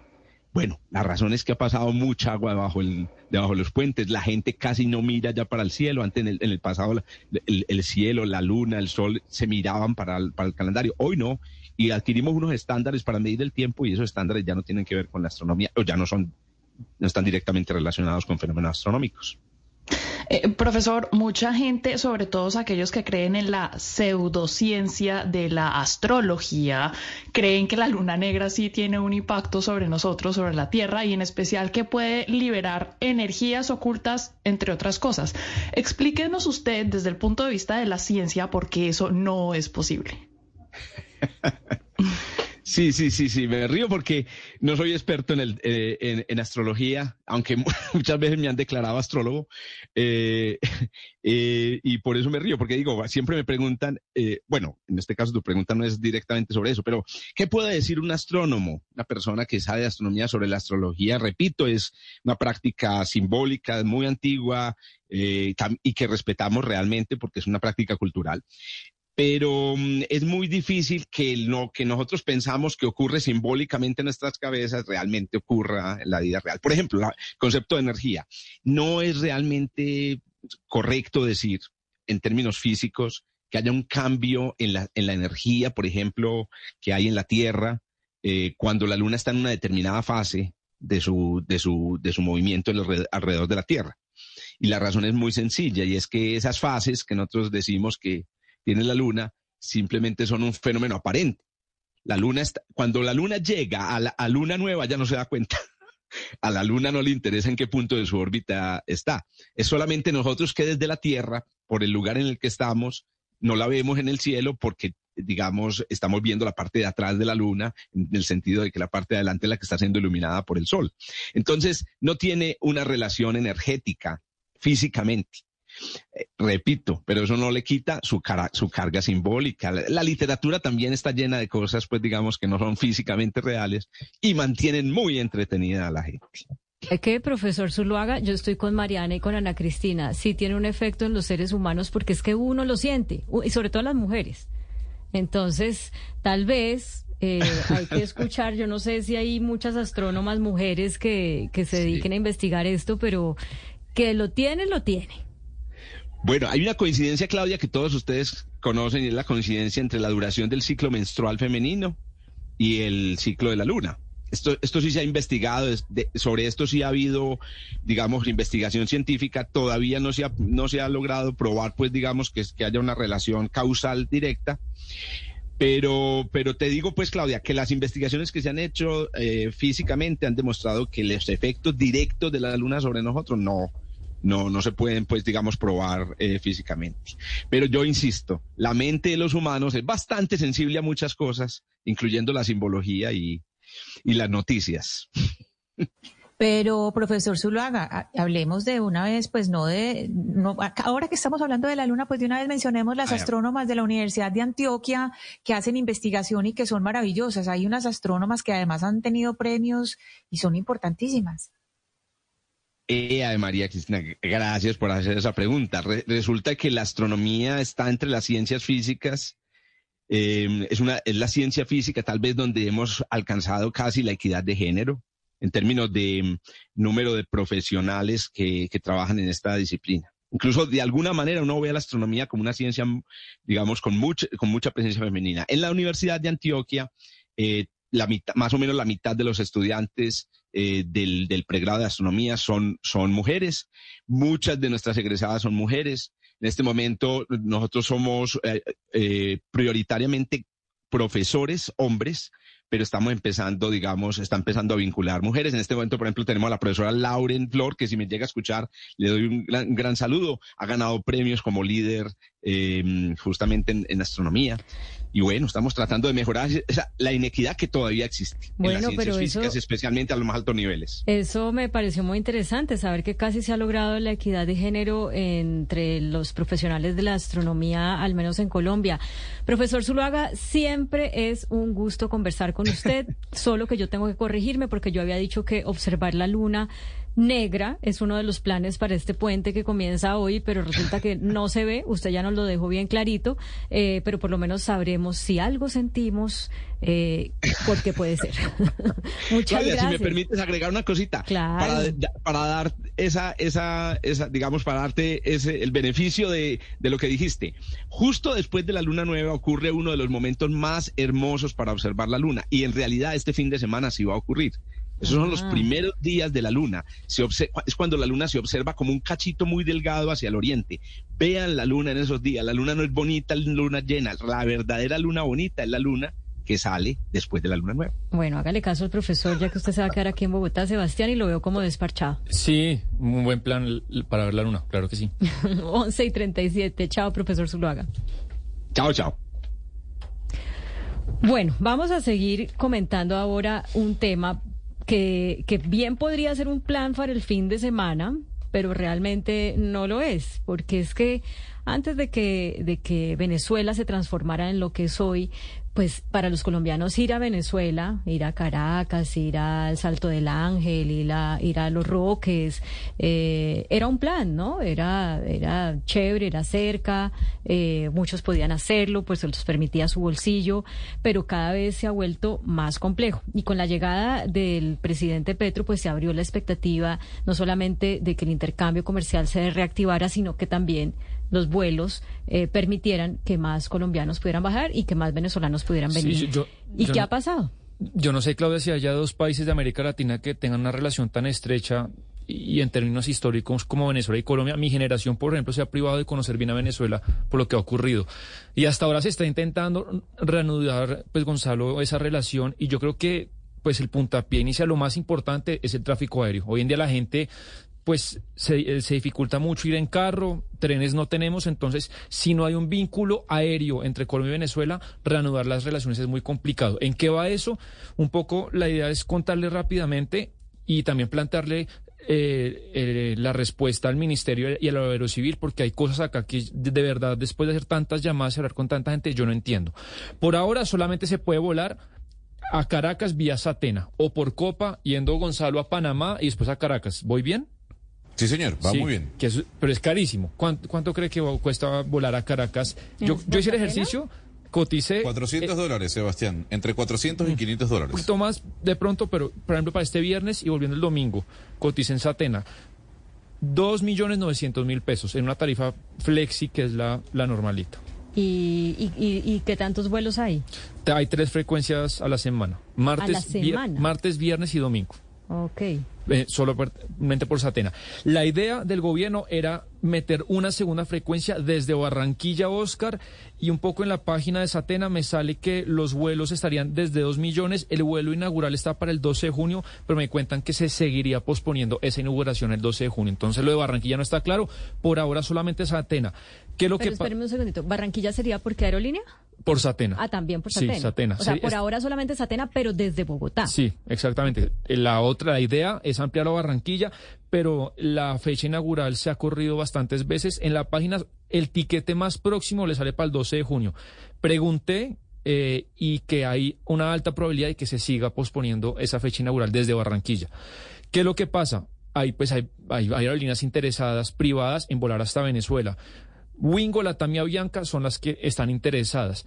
Usted tiene para volar, Claudia, a un país, tiene que surtir tres procesos y estas aerolíneas pues ya han, surtido los dos primeros, que es tener el permiso de operación, después contarle a la autoridad pues qué vuelos va a operar, las frecuencias, los precios y la autoridad de Venezuela, que es la INAC, pues ya le dijeron que sí a Wingo, Latam y a Avianca. ¿Qué es lo que pasa? Que hace falta la licencia comercial. Y acá es donde está pues un poco el meollo que yo no entiendo y me encantaría que no, que no lo explique el gobierno. Y es que, pues, está, el gobierno hoy me dice, la Aerocivil me dice que esas aerolíneas no pueden volar a Venezuela porque no tienen el permiso de la INAC. Es decir, que Venezuela, el gobierno venezolano no le ha dado el ok a Wingo, a Latam y o a sea, la, la INAC es como la aerocivil. La aerocivil de allá. Entonces yo pregunté a la aerocivil y me dicen eso. Todavía no se puede volar desde aerolíneas privadas eh, colombianas o la TAM que es chilena porque la INAC no da el permiso. Pero uno pregunta en otros lados a gente del sector, a empresarios y dicen lo contrario, que es que Colombia no le ha dado permiso a esas aerolíneas. Entonces, pues, lo que está ocurriendo, Claudio, es que los colombianos están pagando muy pocos vuelos, vuelos costosísimos, casi de 3 millones, y hay aerolíneas privadas que tienen mucho más potencial, que quieren volar a Venezuela y no les están dando el permiso. ¿Por qué? Esa es la, pregunta. Porque la Aerocivil dice que el permiso no se lo quiere dar eh, el Venezuela a Colombia, pero cuando es lo contrario usted averigua y la realidad es que la Aerocivil no ha dado el visto bueno para que Colombia, las aerolíneas colombianas viajen allá. Incluso la Aerocivil ya le dio permiso a una segunda aerolínea, eh, Gonzalo, no sé si usted la conoce, que es Estelar, que va a volar de Venezuela a Colombia. O sea, lo que realmente nos frena con el caso de las aerolíneas que operan desde Colombia es la aerocivil. O, la, o no sabemos si es también la Pero INAC. del lado venezolano, Claudia, la INAC no ha anunciado que le ha dado el visto bueno a las aerolíneas colombianas, ¿no? Eso hay que decirlo. Eh, la información que yo tengo de fuentes ligadas a la INAC es que no hay un permiso otorgado a estas compañías. Sebastián, a mí lo que la pregunta que yo me hago, olvidándose usted de Turpial o de Estelar, que son, digamos, junto con Láser, las tres compañías más importantes de aviación de Venezuela eh, a nivel privado, es qué va a hacer la Aerocivil y qué va a hacer el gobierno colombiano con Conviasa. ¿Por qué? Porque recuerde que Conviasa es una aerolínea estatal venezolana y la misma, de alguna otra forma, tiene un- una especie de sanción por parte del gobierno de los Estados Unidos. Eh, ¿La Aerocivil le daría permiso a Conviasa para viajar a Colombia? Claro, pero no, no le pueden dar permiso porque está en la lista Clinton y, Colombia no va a hacer eso y el gobierno venezolano ya sabe eso. Usted no va a darle permiso a una aerolínea que está metida en la, en la lista Clinton y usted se mete en un lío. Pero Gonzalo, la INAC ha estado en permanente mente conversaciones con las aerolíneas y les ha pedido documentación y todo está bien. La Aerocivil es la que no, no ha querido dar el, el visto verde. Eh, eh, oficialmente me, me- me dicen lo contrario. Pero yo he hecho llamadas con personas del sector, he hablado eh, y real- realmente sí está la sensación de extrañeza. Y bueno, pues ojalá se abra, En Claudia. su momento, Sebastián, y discúlpeme que le interrumpa, en su momento, el año pasado, la decisión de la INAC, lo que comentan algunas fuentes, fue recíproca. ¿Eso qué quiere decir? Eh, Colombia no le dio el visto bueno a Conviasa, Venezuela no le dio el visto bueno a Wingo. Eso fue lo que dijeron desde Venezuela. Pero, pero ya hay dos aerolíneas venezolanas que van a volar a, a Colombia. Tiene a Turpiales y tiene Estelar. Pero, dos. todavía- pero, pero a ver, pero Turpial está tratando de volar desde el mes de marzo, Sebastián, desde Valencia. pero ya no tiene, pero ya tiene los pero ya tiene los permisos es decir y se, se anunció la semana pasada en, en este evento de en este evento que tiene que ver con el sector aéreo que ya le dieron una- un permiso a una segunda aerolínea para que viaje a Colombia venezolana. Estelar la que le estoy diciendo. Entonces ya, ya tiene a dos. Y por qué Colombia solamente la estatal. Cuando hay Pero tres, Sebastián- tre- cuando hay tres que terminó Oscar, tres que quieren volar, y entonces un poco eh, la sensación que hay en el sector, eh, Claudia, hablando con como mucha gente, es que lo que quiere hacer el gobierno es fortalecer a Satena. Bueno, Pero- eso pero, nos dijo- Sebastián, es eso que nos dijo es- el, el- el Cla- presidente Satena, claro. ¿no? Pero que había que meter una inversión que en este momento no había. Claro, pero usted fortalecerá a Satena, eh, que, lo, primero que lo digan, digamos, no queremos que Avianca vuele a Caracas para fortalecer a Satena, pero eso no lo Pero no, pero Sebastián, no. Sebastián, es que es claro que el gobierno nacional, y lo ha dicho, No, lo no dijo es el propio presidente Petro. No, señor, no es La apuesta del no gobierno es claro. colombiano es fortalecer Satena. No, no es claro. Esa va a Yo- ser, yo- lo ha yo dicho. no es claro. Si yo me comuniqué con la Aerocivil, le pregunté, ¿por qué todavía estas aerolíneas no pueden volar a Caracas? Y me dicen, porque la ENAC no quiere dar Bueno, eso, pero, pero que, que el No. propósito del gobierno sea fortalecer Satena Pero está es que eso es clarísimo. Y lo otro, y lo otro, Sebastián, no, es que a lo mejor es que haya una política de cielos abiertos, que haya competencia y que haya muchas aerolíneas eh, de, viajando a, a Venezuela. Ese es el estado ideal. Pero digamos, en este momento, en el caso de Barranquilla, que usted decía que se anunció el vuelo Barranquilla-Caracas eh, eh, como una realidad, todavía estamos en el anuncio. Ese vuelo todavía le falta. Pero, Sí. y sería con Satena. Bueno, pero, Pero- ¿qué dice el- pero- el, gobierno nacional, Sebastián? Lo que le estoy diciendo, que la INAC no da permiso. Cuando Pero digo, el ministro, ¿quién? Porque lo, hemos Aerocivil. estado buscando, la, aero- Aerocivil. Y el la ministro de Aerocivil, la autoridad- el- no ha sido posible por ahora contactar al ministro de Transporte. Y termino, Claudia, con esto. Lo que yo quiero decir es, si nos van a decir que la idea es fortalecer a Satena a punta de que los colombianos paguen tiquetes de 3 millones y aviones de 50 personas, pues me parece bien. Pero pues estas aerolíneas están a la espera y creo yo que reanudar una relación comercial con un país como Venezuela, Con la cual no había ningún tipo de relación, sin flujo y sin relación aérea, pues es muy complicado, porque es que de Caracas a Bogotá son avioncitos de 40 pasajeros y el, y el tiquete le vale 3 millones de pesos. Claro, no, no, no es tan fácil. Durante la pandemia del COVID-19 se puso, digamos, de moda a adoptar o comprar mascotas. Era lo, fue lo que muchas personas hicimos, eh, precisamente para que nuestros hijos no se sintieran solos. Otras familias sencillamente decidieron, esa es la manera de poder romper la cuarentena, el aislamiento forzado en el que estábamos para por lo menos poder salir a pasear al perro o a llevarlo a la veterinaria.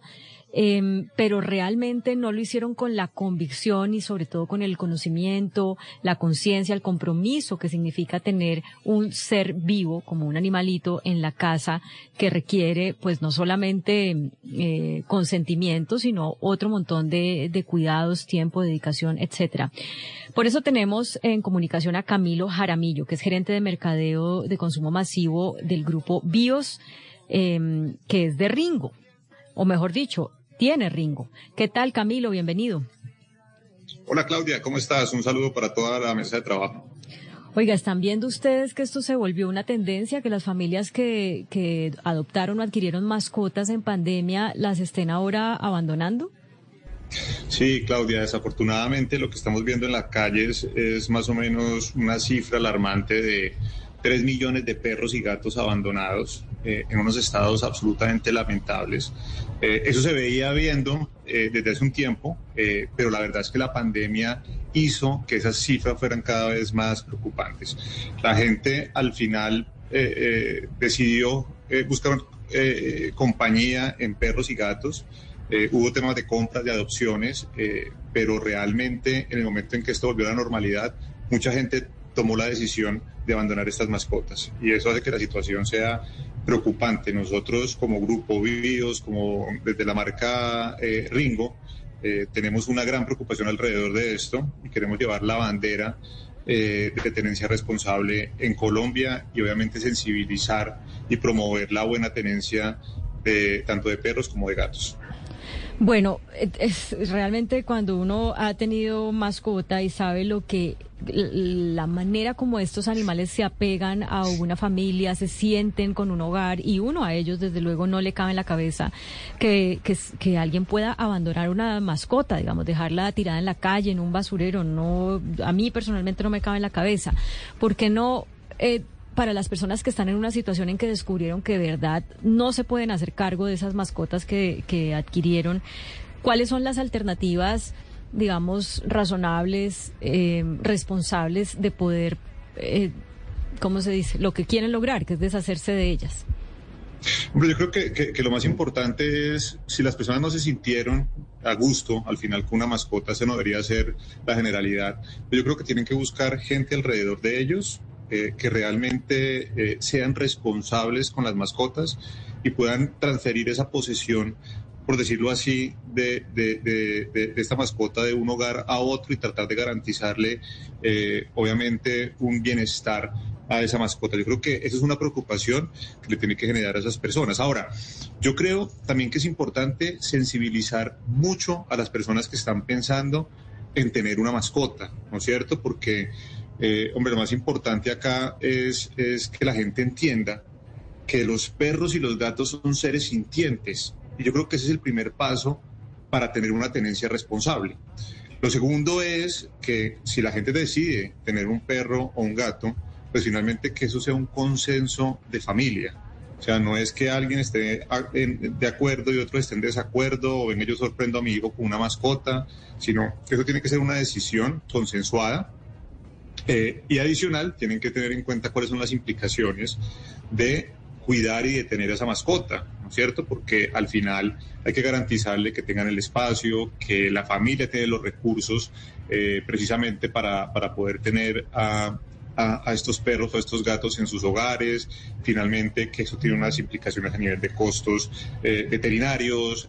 un, claramente hay también unos gastos asociados a la alimentación con, con, un alimento balanceado que le permita generar ese bienestar.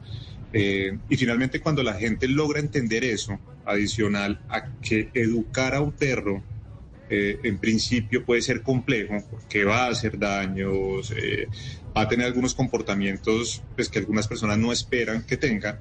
Finalmente, cuando la gente logra sensibilizarse sobre todas las consecuencias que puede tener un tema de una compra o una adopción de un perro o un gato, pues finalmente hace que la, la, en, en el momento en que la mascota llegue a, a, los diferentes hogares, pues exista la posibilidad de que se pueda hacer para toda la vida. Nosotros insistimos que la tenencia responsable es que la gente piense que esto es un tema de largo plazo y de largo aliento, no que es un tema eh, que finalmente me aburro y termino saliendo de un perro de un gato.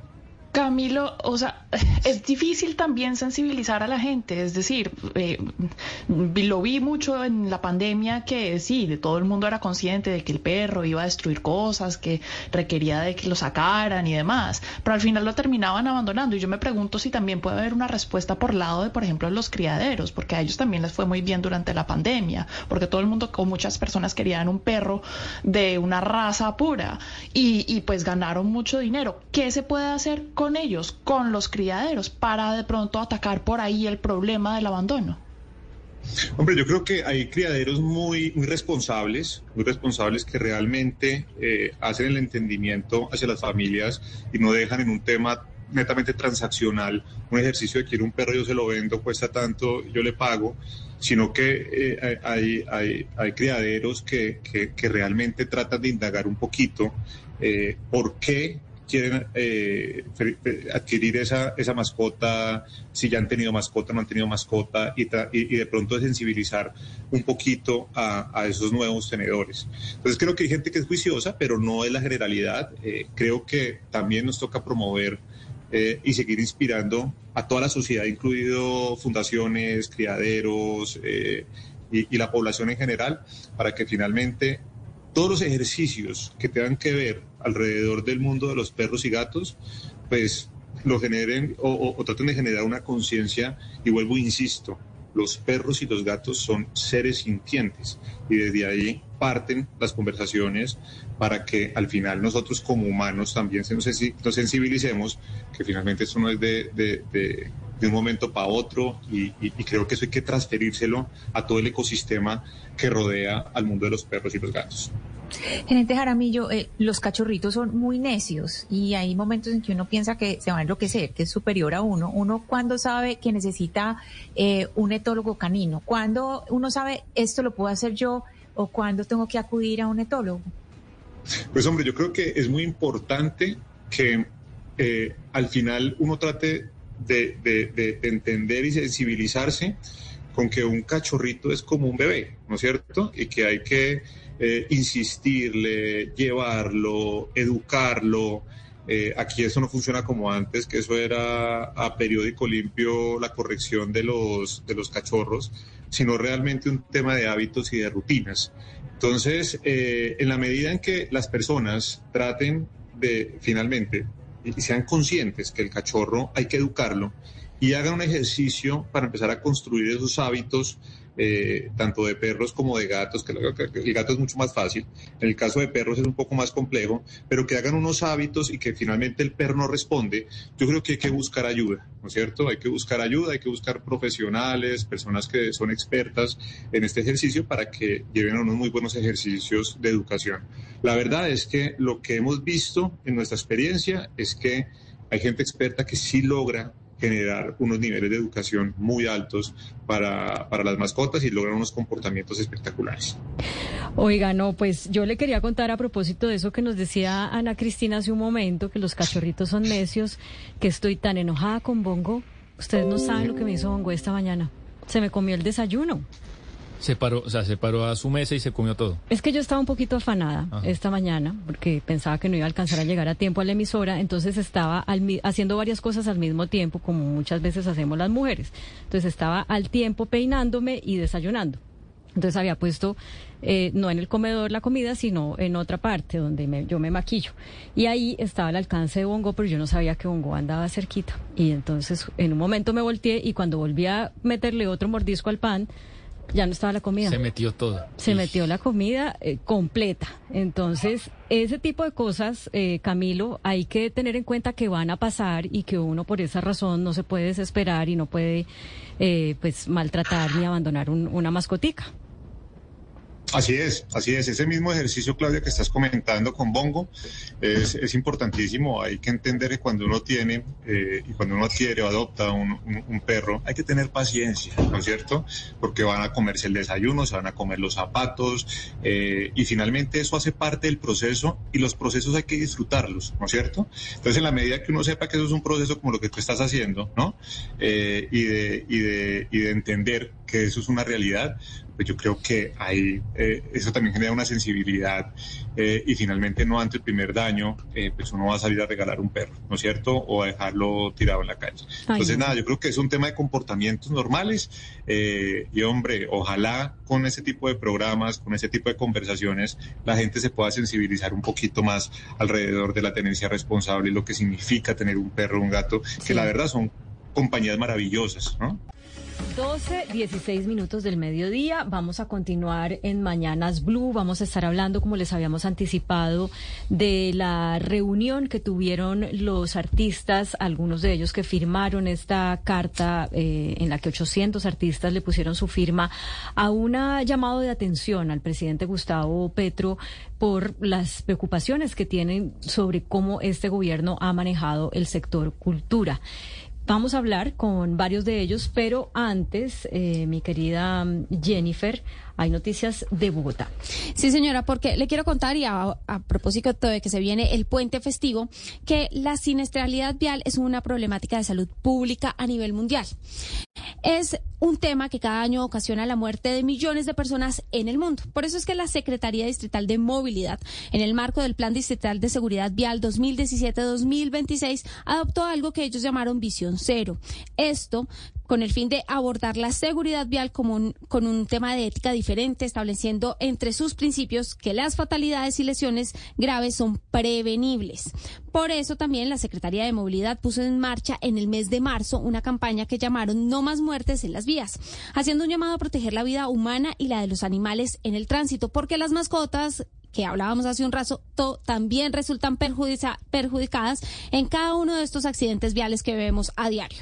Para cambiar el comportamiento de los ciudadanos, hay tres mensajes claros que les quiere entregar la Secretaría de Movilidad a todos nuestros oyentes y a quienes nos ven a través de YouTube a esta hora. Primero, hay que conducir sin exceder el límite de velocidad. Segundo, no manejar bajo los efectos del alcohol. Y tercero, respetar las normas de tránsito. El pare, señores, el semáforo en rojo, las direccionales no están de adorno, hay que usarlas, para eso existen. Por eso, y todas las anteriores recomendaciones pueden evitar que sigamos teniendo cifras como las siguientes, porque en lo corrido del año se han registrado 196 fallecidos por siniestres por siniestros viales en Bogotá, siendo los motociclistas, los peatones y los ciclistas los más afectados por esta problemática. Si usted, Claudia, o nuestros oyentes quieren más información o quieren tener más eh, respuestas sobre esta campaña, pueden ingresar ahora mismo a www.nomasmuertesenlasvías.com. Bueno, y si algún conductor o conductora le saca la piedra, en vez de ponerse a meterle el pie al acelerador, respire y así maneja mejor Sí, la situación. Cuente hasta tres y déjelo seguir y ya. O hasta 10 o hasta el número que sea. 12, 19 minutos de la mañana. Señor Fabio Rubiano, bienvenido a Mañanas Blue. Muchas gracias. Y también saludamos a don Santiago Trujillo. Bienvenido. Muchas gracias. Buenos días, buenas tardes ya. No los veo todavía ahí conectados en, en el aire, pero seguramente ya, eh, exactamente, ya los estoy viendo para que también nuestros seguidores por el canal de YouTube, por el canal de Facebook puedan eh, verlos y disfrutar de esta conversación. Bueno, Ana Cristina, em, fueron varios los artistas que se reunieron con el presidente Petro después de que sacaron esta carta. Háganos un resumen, qué decía la carta y cuáles han sido las reacciones de los eh, artistas luego de esa reunión. Sí, así es, Claudia. Este, estamos hablando de una carta que es una de tantas cartas, digamos esta es la que tiene más firmas porque es una carta que fue firmada por más de eh, 1.500 personas entre artistas, gestores culturales, hasta exministras, eh, firman esa carta. Esta carta esencialmente se dirige eh, al presidente Gustavo Petro y le hacen algunos llamados de atención. ¿Le llamados de atención para qué? Para que escuche esas cartas que se han enviado antes, esos reclamos. Eh, hay reclamos como la interinidad en el Ministerio de Cultura, pues que está el señor Zorro, pero pues el maestro Zorro no es, eh, no está en, eh, digamos, en propiedad. El estancamiento de proyectos. Le reclaman por la visión progresista que debe tener un gobierno de izquierda y le dicen, bueno, toda Latinoamérica lo está mirando, presidente Petro. Esta carta, Claudia de Oyentes, le cuento que está firmada por eh, personajes que apoyaron durante mucho tiempo la campaña del presidente eh, Gustavo Petro, como Margarita Rosa de Francisco, Julián Román, Adriana Lucía, quien nos acompaña también eh, el maestro Fabio Rubiano y también el señor Santiago Trujillo. Entonces se reunieron con Laura Sarabia y finalmente pues ellos nos van a contar qué fue pues lo que se conversó ¿Qué fue lo que se conversó sobre la cultura? Ah, se reunieron fue con la, con la secretaria, con Laura Sarabia, no con el presidente. Con la jefe de, de, gabinete, así es, Claudia. Ok, ok. Bueno, ¿cómo les fue, Fabio Rubiano? Muy bien, muy bien, hay mucha apertura. La reunión era como para plantear los puntos concretos y reunirnos la próxima semana con el presidente para decir aquello que, que dice la carta. No va a ser muy extenso. Y lo, que, lo primero que quiero decir es que la carta no es en contra, sino a favor. Nosotros, el, todo, todo, ese grupo de firmantes, todas las cartas que han firmado, que lo dejamos muy claro, yo creo que no tienen una posición en contra ni del presidente ni de las políticas, sino como un afán de ayuda. Estamos dispuestos a trabajar desde la cultura en las propuestas de gobierno, en las reformas, en las ideas no es como dicen las redes sociales, le dieron la espalda, los artistas fueron traicionados. No, no, eso no ha sucedido. Pero, Lo que queremos es hablar. Eh, eh, perdóneme, respecto a eso le pregunto, Fabio, porque, em, bueno, tal vez eso queda a las interpretaciones, pero la carta sí expresa una preocupación porque en los meses que van de gobierno, eh, nueve meses de gobierno, no ha habido, digamos, el énfasis en el sector cultura que ustedes tenían y que ustedes entendieron de lo que fue la campaña presidencial. O sea, sí hay una, digamos, una crítica, un, descontento, pero eh, una reiteración del apoyo. Sí, queremos es establecer un diálogo porque para eso son los factores de la democracia, es uno de los elementos de la democracia. Eh, había unos puntos en campaña, los ocho ejes programáticos que sí sentimos que nos están desarrollando. Eh, hay cosas, evidentemente, no, no, el decir que estamos apoyando al gobierno no quiere decir que bajemos la cabeza con cada una de las propuestas que haga el presidente, no es un comité de aplausos, sino es un, somos un grupo como deliberante y que puede decir cosas, estar a favor o estar en contra. Hay cosas que, pues, que sí no nos han parecido dentro del ministerio, por ejemplo, la, la forma en que salió Patricia, bueno, pero eso es otro tema. Eh, queremos que se retome nuevamente los ejes de campaña, que sí sentimos que nos están desarrollando. Igual en este momento no hay ministro, hay un ministro encargado, que no sé cuáles sean las facultades que tenga él para ejecutar o para desarrollar el proyecto. Lo más visible del actual ministro, como todos lo hemos visto, es el plan de música sinfónica, pues que ese también es otro tema.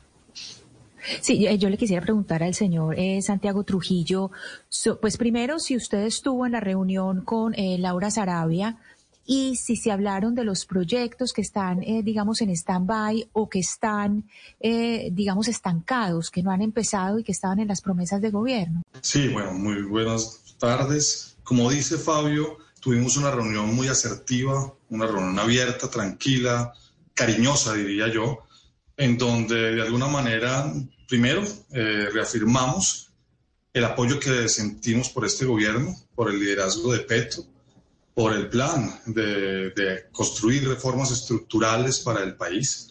Creo que eso nos convocó durante la campaña y nos sigue convocando. Pero también fuimos enfáticos en afirmar que durante la campaña logramos construir la convergencia más amplia que ha tenido cualquier proceso democrático en la historia reciente del país alrededor de la cultura. Vinculamos liderazgos en los territorios, en cada una de las disciplinas artísticas, en muchas de las prácticas culturales, en las más importantes agendas gremiales del país y con esa fuerza discursiva construimos tal vez la propuesta programática más pertinente, más sesuda, más participativa que cualquier otro proceso electoral eh, a nivel nacional hubiese logrado antes. Eso además nos dio la fuerza para, por ejemplo, ayer estaba en una conversación, en una charla con el Consejo de Cultura de Medellín, para dejar de sentirnos eso que se ha vuelto una suerte de estribillo que cada vez nos incomoda más, de que la cultura es la cenicienta del gobierno. Nosotros no somos la cenicienta del gobierno, decía ayer, porque no nos gustan esos discursos precarizantes, empobrecedores. Nosotros nos sentimos poderosos. La cultura es poderosa en una sociedad, es poderosa en un país. Y un poco eh, atendiendo esa metáfora con la que muchas veces se refieren a nuestro sector, yo decía también ayer, y con eso contesto tu pregunta, porque se refiere mucho a lo que sentimos cuando conversamos con la jefe de gabinete del gobierno, que ese cuento de la Cenicienta tiene dos partes. Una, en donde a la Cenicienta sus hermanastras la tratan mal en el hogar que tiene. Pero hay otra, en donde la Cenicienta eh, adquiere una enorme dignidad y se convierte en una reina gracias a que el príncipe le pone una zapatilla de cristal. Nosotros fuimos a esa reunión en la Casa de Nariño con una zapatilla de cristal para decirle al presidente que aquí tiene a la reina de su gobierno, a ese sector poderoso que llenó de felicidad, de espíritu, de fuerza su campaña y que puede hacer exactamente lo mismo con su gobierno. Ese sector que lideró de manera creativa y propositiva como nunca antes había sucedido unas protestas sociales que cuando no devinieron en, violencia y en, acoso y en abuso policial y en confrontación, devinieron en canciones, en pinturas, en videos, en una explosión creativa que inspiró a este país. Y eso fue un poco lo que nosotros le quisimos decir a, Laura Sarabia y es también un poco lo que le queremos recalcar al presidente este 24 de mayo cuando nos invite a conversar con él. Santiago, usted fue director de IDARTES cuando Gustavo Petro era alcalde de Bogotá. ¿Usted encuentra una, un tratamiento distinto a la cultura de Petro alcalde a Petro presidente? ¿O qué, ¿Y qué causal le ve a eso si es que encuentra esa, esa diferencia en el tratamiento? Yo veo en el presidente Petro una persona totalmente comprometida y con una genuina, eh, con un genuino interés por la cultura. Eso lo demostró cuando en Bogotá multiplicó por siete el presupuesto de las artes de la ciudad y lo demostró también una suerte de acciones concretas que hizo visibles para Bogotá, una nueva cinemateca, una nueva galería, un teatro como El Ensueño, eh, programas como los Clan que hoy llaman CREA y los Nidos que generaron una revolución de construcción de ciudadanía cultural en Bogotá. Eso que está expresado en el plan programático que presentamos durante la campaña es lo que quisiéramos que sucediera pero que además sucediera de una manera activa con liderazgos orgánicos que representen una visión progresista de la cultura en Colombia, pero que además atiendan las agendas que todos estamos esperando que se atiendan, la de la paz total, la de la convergencia digital, que atiendan todo lo que tiene que ver con ese impulso al turismo cultural, esa relación de la cultura con el medio ambiente para producir una cultura de transformación, ya no solamente de las matrices energéticas, sino de las matrices mentales con las que consumimos y con las que nos relacionamos con la naturaleza. Y, y, es hacia allá que nosotros hemos estado apuntando. Yo creo que, eh, como decía Fabio, y con esto termino, sí hay, digamos, unas preguntas, unas inquietudes y las estamos haciendo con el mayor respeto, con el mayor cariño, pero también con la mayor contundencia y tiene que ver justamente con que nos gustaría que esto se pareciera un poco más a lo que era la Bogotá humana material. Sí, y ustedes pues reiteran que están alineados en los objetivos, en la idea de cambio, pero también, señor Rubiano, es muy importante, pues en todo en la vida, eh, el método y cómo se plantean las ideas. Si uno tiene unas buenas ideas y un buen método para que eso se llegue a puerto. Y le quería preguntar eso en el sector cultura respecto a las críticas que ustedes plantean. Eh, seguramente hay buena fe por parte del presidente eh, en este tema, pero usted ve orden, ve método, ve gente preparada, ve buenos proyectos, porque por más de que yo tenga cosas deseables en la cabeza, si no sé cómo plasmarlas, pues voy a fracasar, sea de izquierda, centro, derecha o, o de cualquier vertiente. Yo creo que gente preparada sí hay Sí hay, el, problema es juntarla toda en, eh, frente al mismo objetivo. El, eh, ¿Cómo voy a decir yo que Patricia Ariza no estaba preparada? Claro que estaba preparada y sabía mucho de la cultura de, este país. Que salió intempestivamente, obviamente eso para mí es... Eh, terrible y no, no me gustó para nada la forma en que ella salió.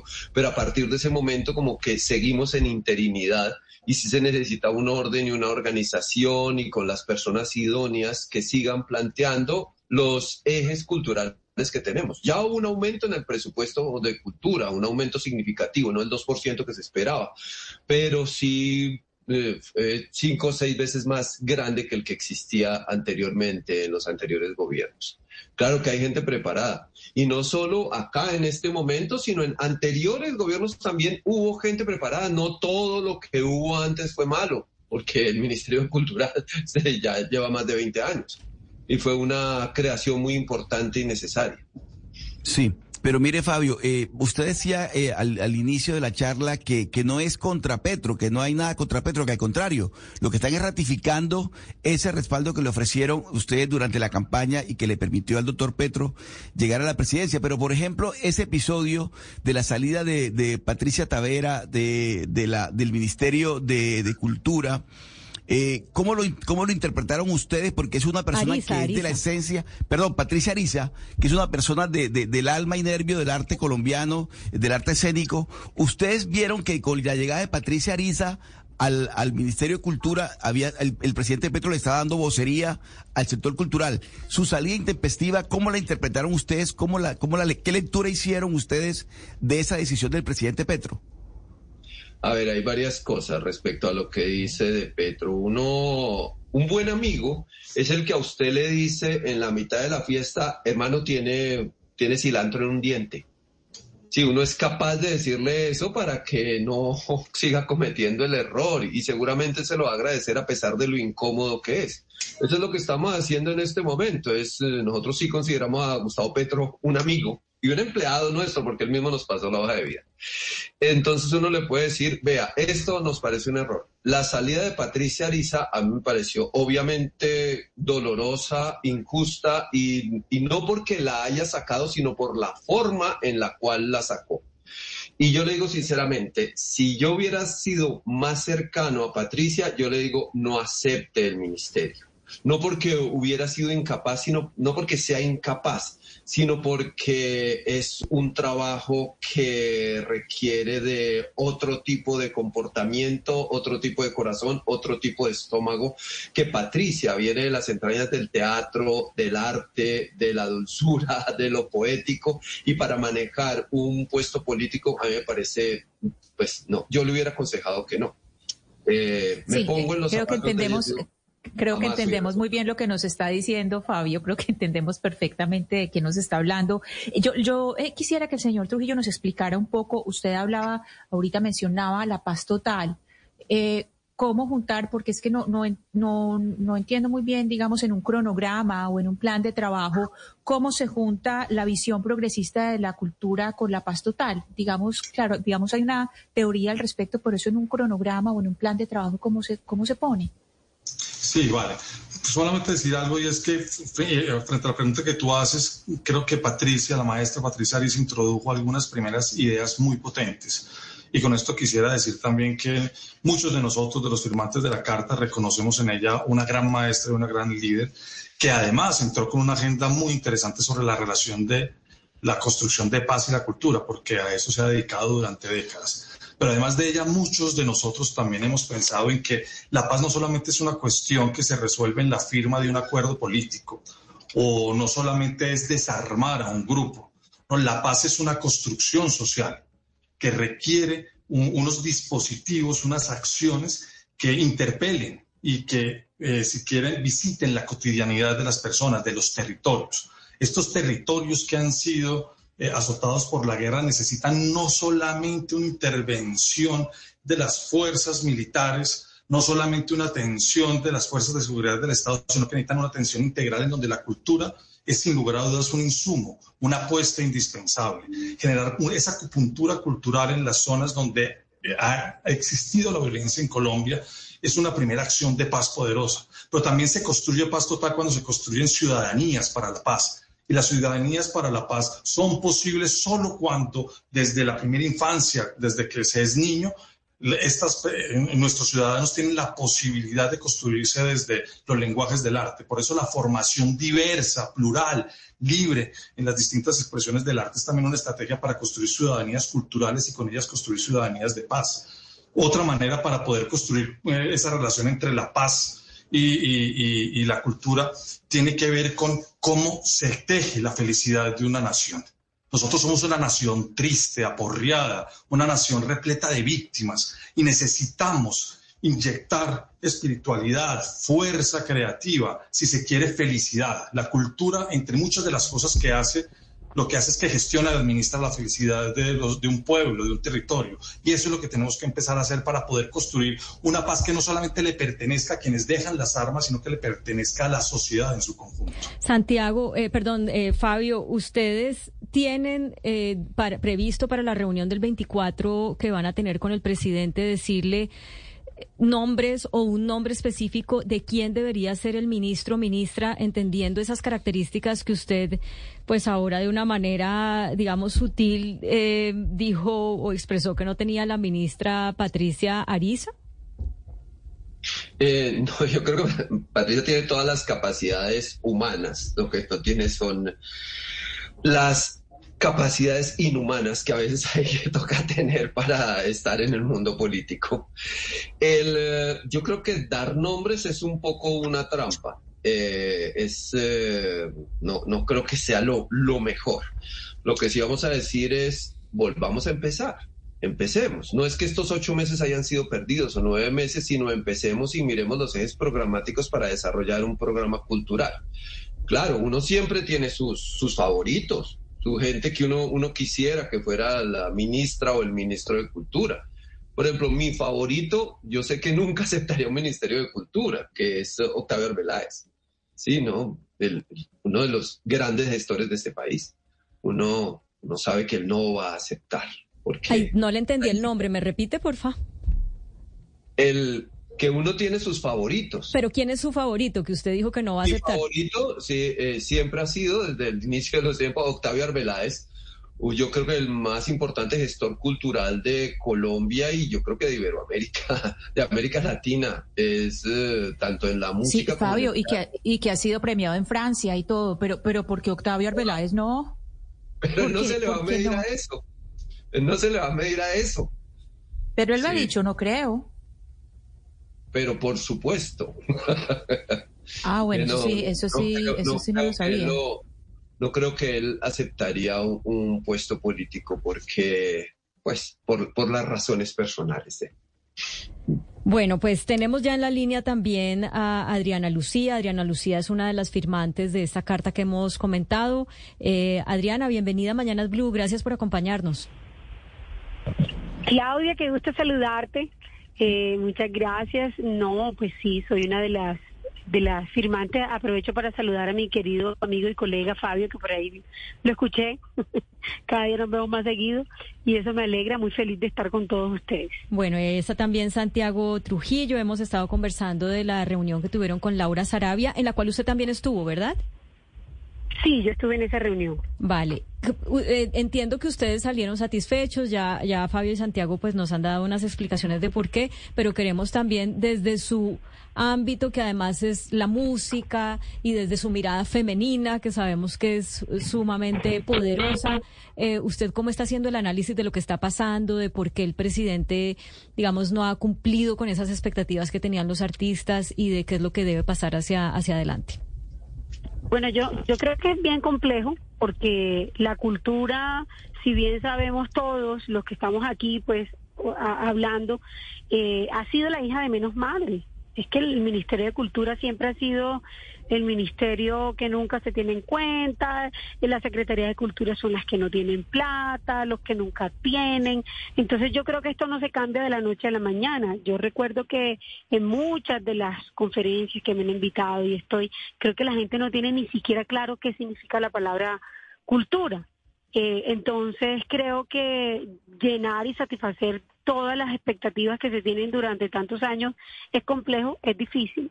Nosotros, pues yo me sumé a, esta carta, eh, más que por mí directamente, lo hago pensando en todos los gremios y en todas las personas que están expectantes lo que pueda suceder.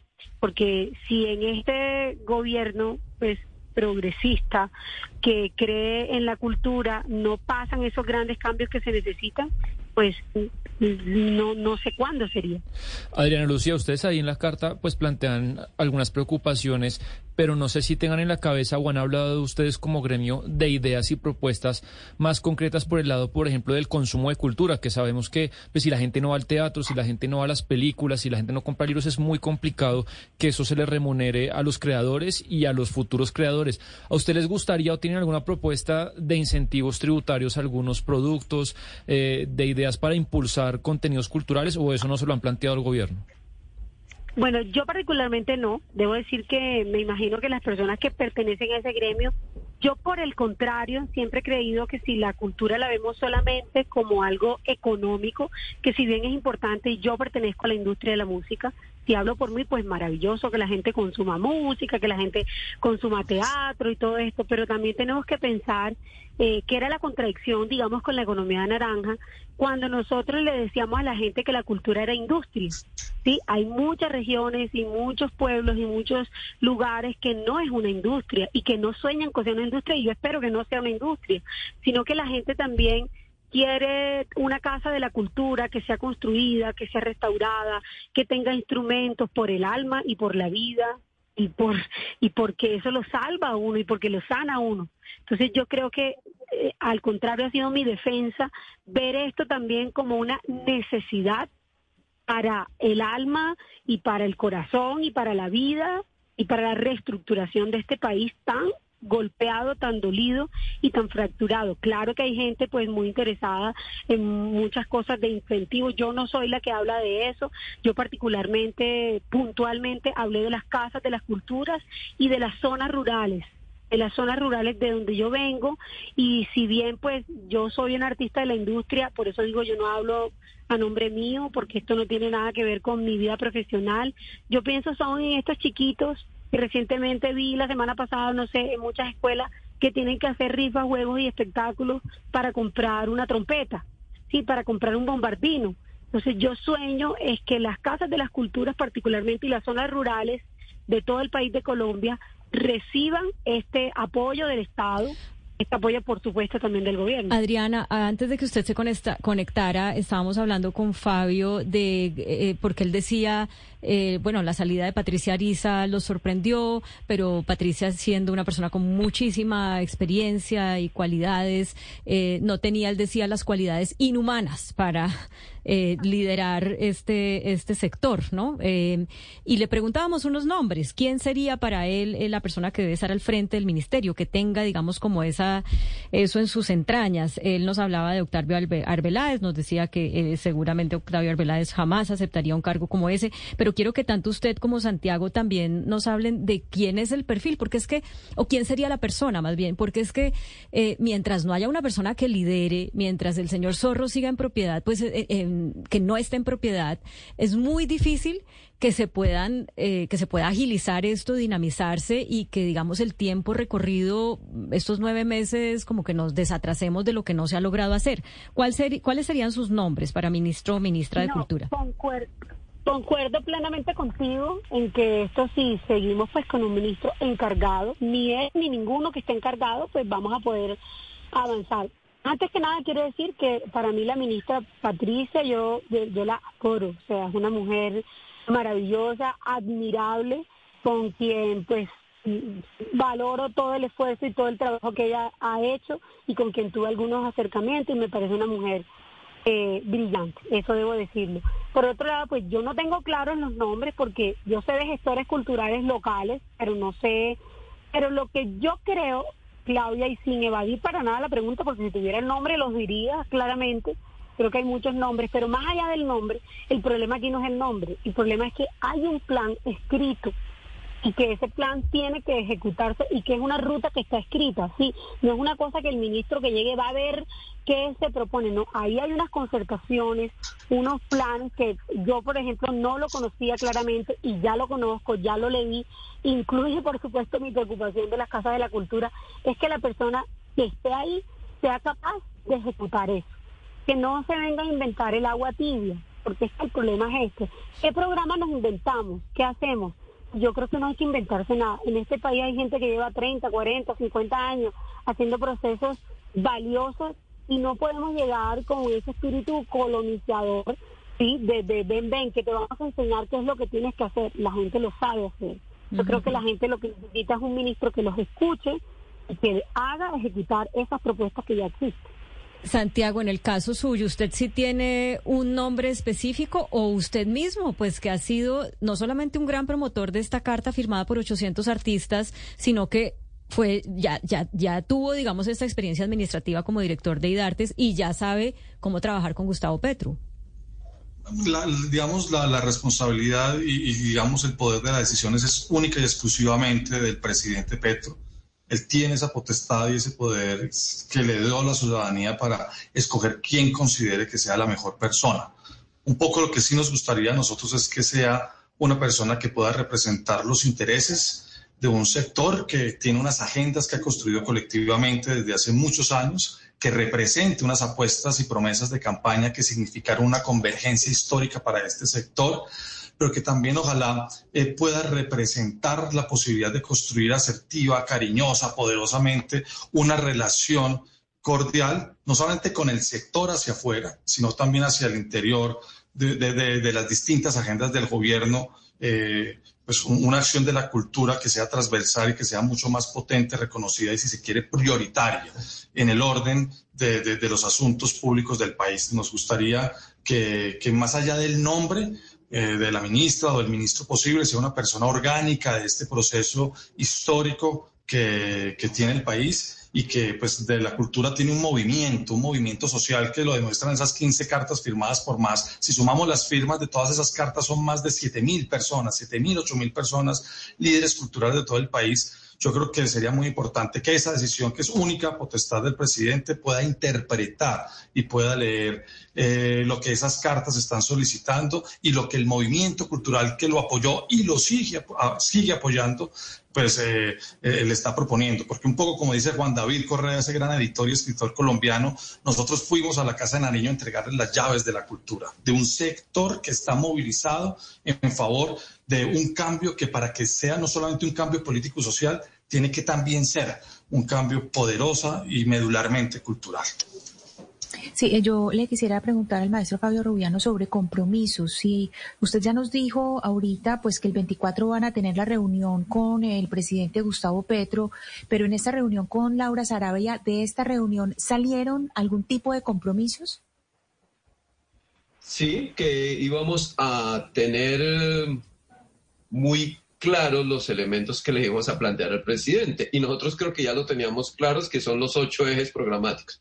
En la pregunta que hicieron sobre presupuestos, sobre atención a las regiones, eso está dentro de los ejes programáticos. Yo creo que esos ejes em, abarcan todo. Nuestra propuesta es volvamos a empezar.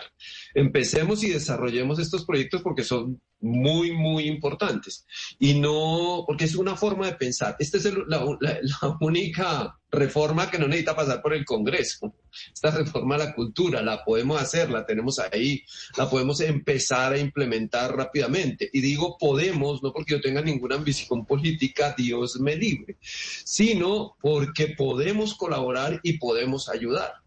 Nosotros estamos ahí para ayudar en los procesos. Entonces, eh, descentralización de la cultura, ¿eso nos favorece a nosotros de las grandes capitales? Pues de pronto no, pero sí estamos dispuestos a trabajar en eso, porque no, está, no llegamos allá para favorecernos a nosotros mismos.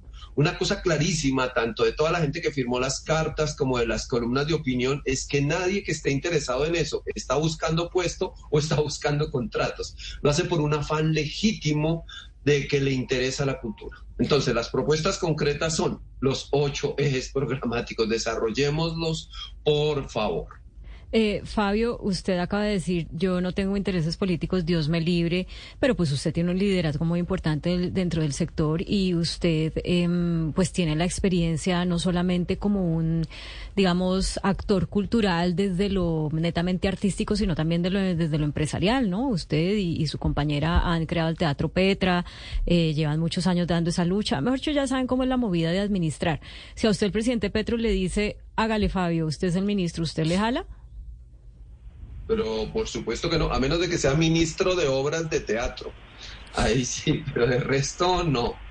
No, nosotros tenemos un, teatro con Marcela Valencia, es un teatro que, en el cual hay como 40 empleos eh, formales eh, eh, que entran y salen, 40 no todos los empleados son formales, eh, que entran y salen y la verdad el, eje administrativo es absolutamente fuerte. Yo no me imagino cómo será eso manejando un país. No, yo sí, yo sé que yo tengo la, una incapacidad administrativa. Entonces, y además que lesiona mucho el tiempo para la creación. Entonces, prefiero mantenerme al margen como decía un amigo, si le ofrecen algo, acepte, porque usted es tan inútil para eso que lo que hace es que le da plata a todo el sector y después a usted lo demandan y lo meten a la cárcel, pero todo el resto quedamos bien. Pero, pero, mire, Fabio, usted en varias oportunidades ha dicho, volvamos a empezar. Eh, ha utilizado la expresión volvamos a empezar.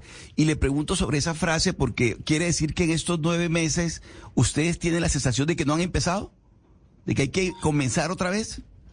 No, yo creo que se desarrollaron cosas muy interesantes con la maestra Patricia Ariza, pero eso se truncó con su salida y no creo que el maestro Zorro haya seguido esos lineamientos o porque no quiere o porque no puede dada su interinidad. Pero sí se estaban desarrollando ahí ciertas, ciertas cosas. La, maestra Patricia, como lo pasó en su informe, estaba desarrollando cosas muy interesantes, algunos de los ejes, no todos, eh, pero ese ese proceso se truncó por decisión del presidente.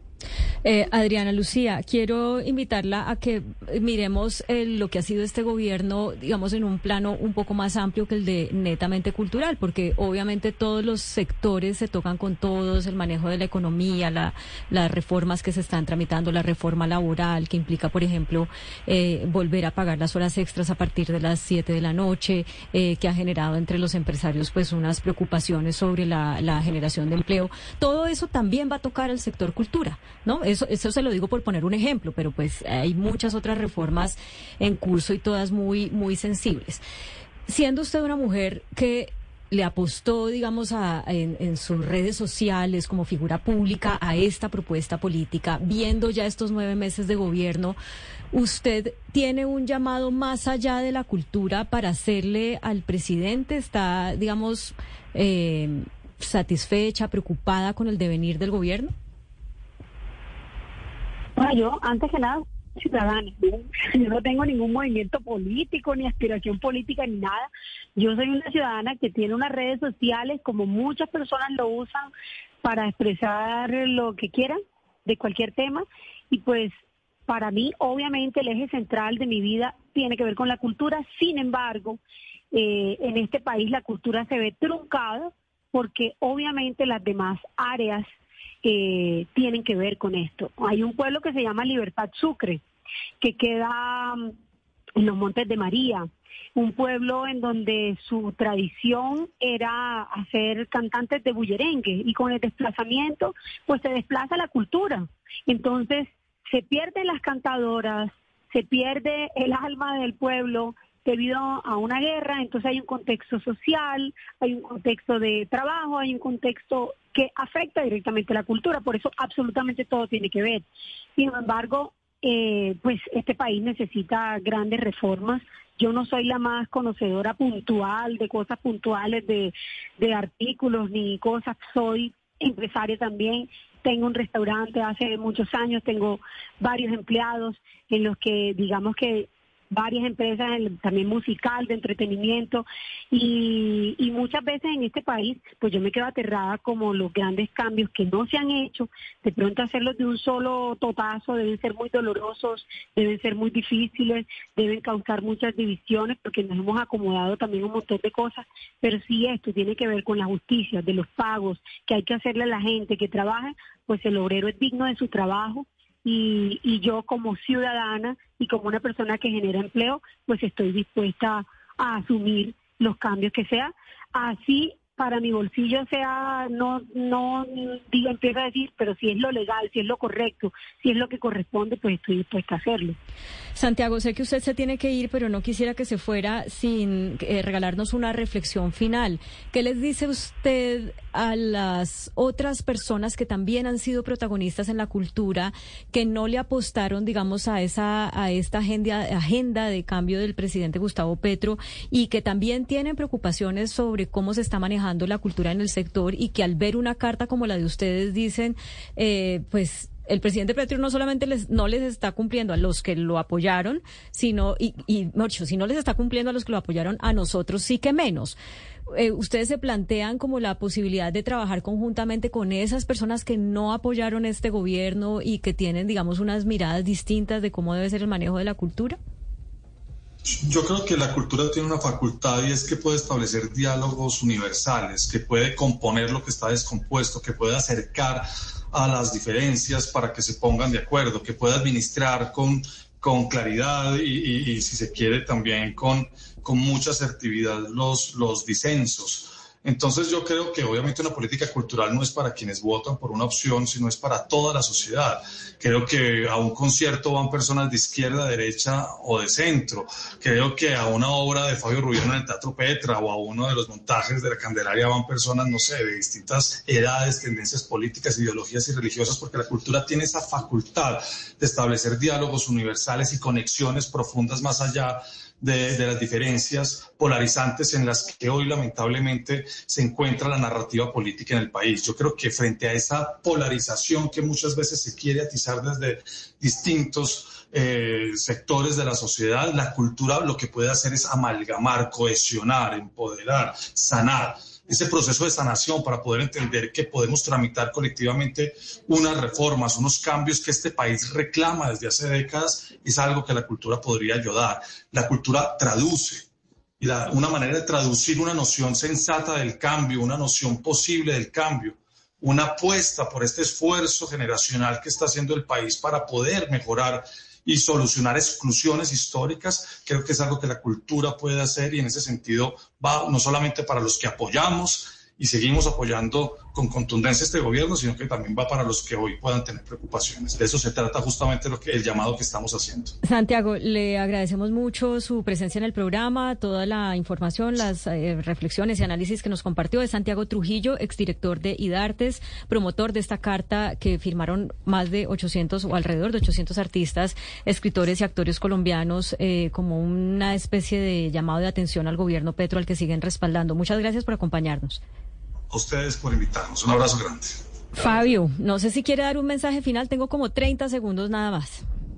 Eh, bien, yo siento que los artistas no es que seamos tan importantes, yo creo que lo importante es, eh, y más allá del público, de los espectadores o de la taquilla, lo que hace que sea importante esto es la generación de comunidad. Los artistas lo que hacemos es eso, agrupar a comunidades alrededor de un proyecto que está hacia el bien. Eh, los ejemplos son innumerables. Todo aquel que se dedica al arte, pues no se va a dedicar a la guerra. Entonces, eso es lo que hacemos. No somos los buenos de la película, no somos los buenos del paseo, también formamos parte del problema. Y en esa contradicción es que uno tiene los procesos mm. de creación y por eso se juntan todos los sectores de la población. Fabio Rubiano, también otro de los firmantes de la carta, eh, querido actor y promotor de la cultura en Colombia, muchas gracias. Adriana Lucía, un mensaje, pero cortitito que se nos acabó el tiempo. No, pues nada, muchas gracias, porque somos ciudadanos que tenemos que velar y cuidar este país y creo que estos llamados de atención y escribir con lo que con lo que uno está de acuerdo y con lo que no está de acuerdo no por ser artista, por nada, por ser ciudadano, uno debería hacerlo constantemente.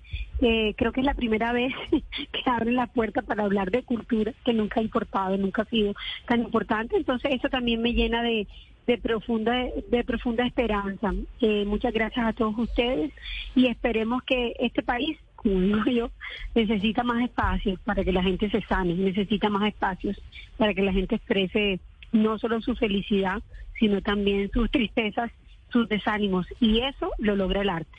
Pues qué buen mensaje para cerrar, Adriana Lucía. Muchísimas gracias. A ustedes también, muchas gracias por acompañarnos, por nuestro canal en Facebook, en YouTube, en la emisora en todas partes de Colombia. Les deseamos un buen fin de semana y continúen con Meridiano Blue.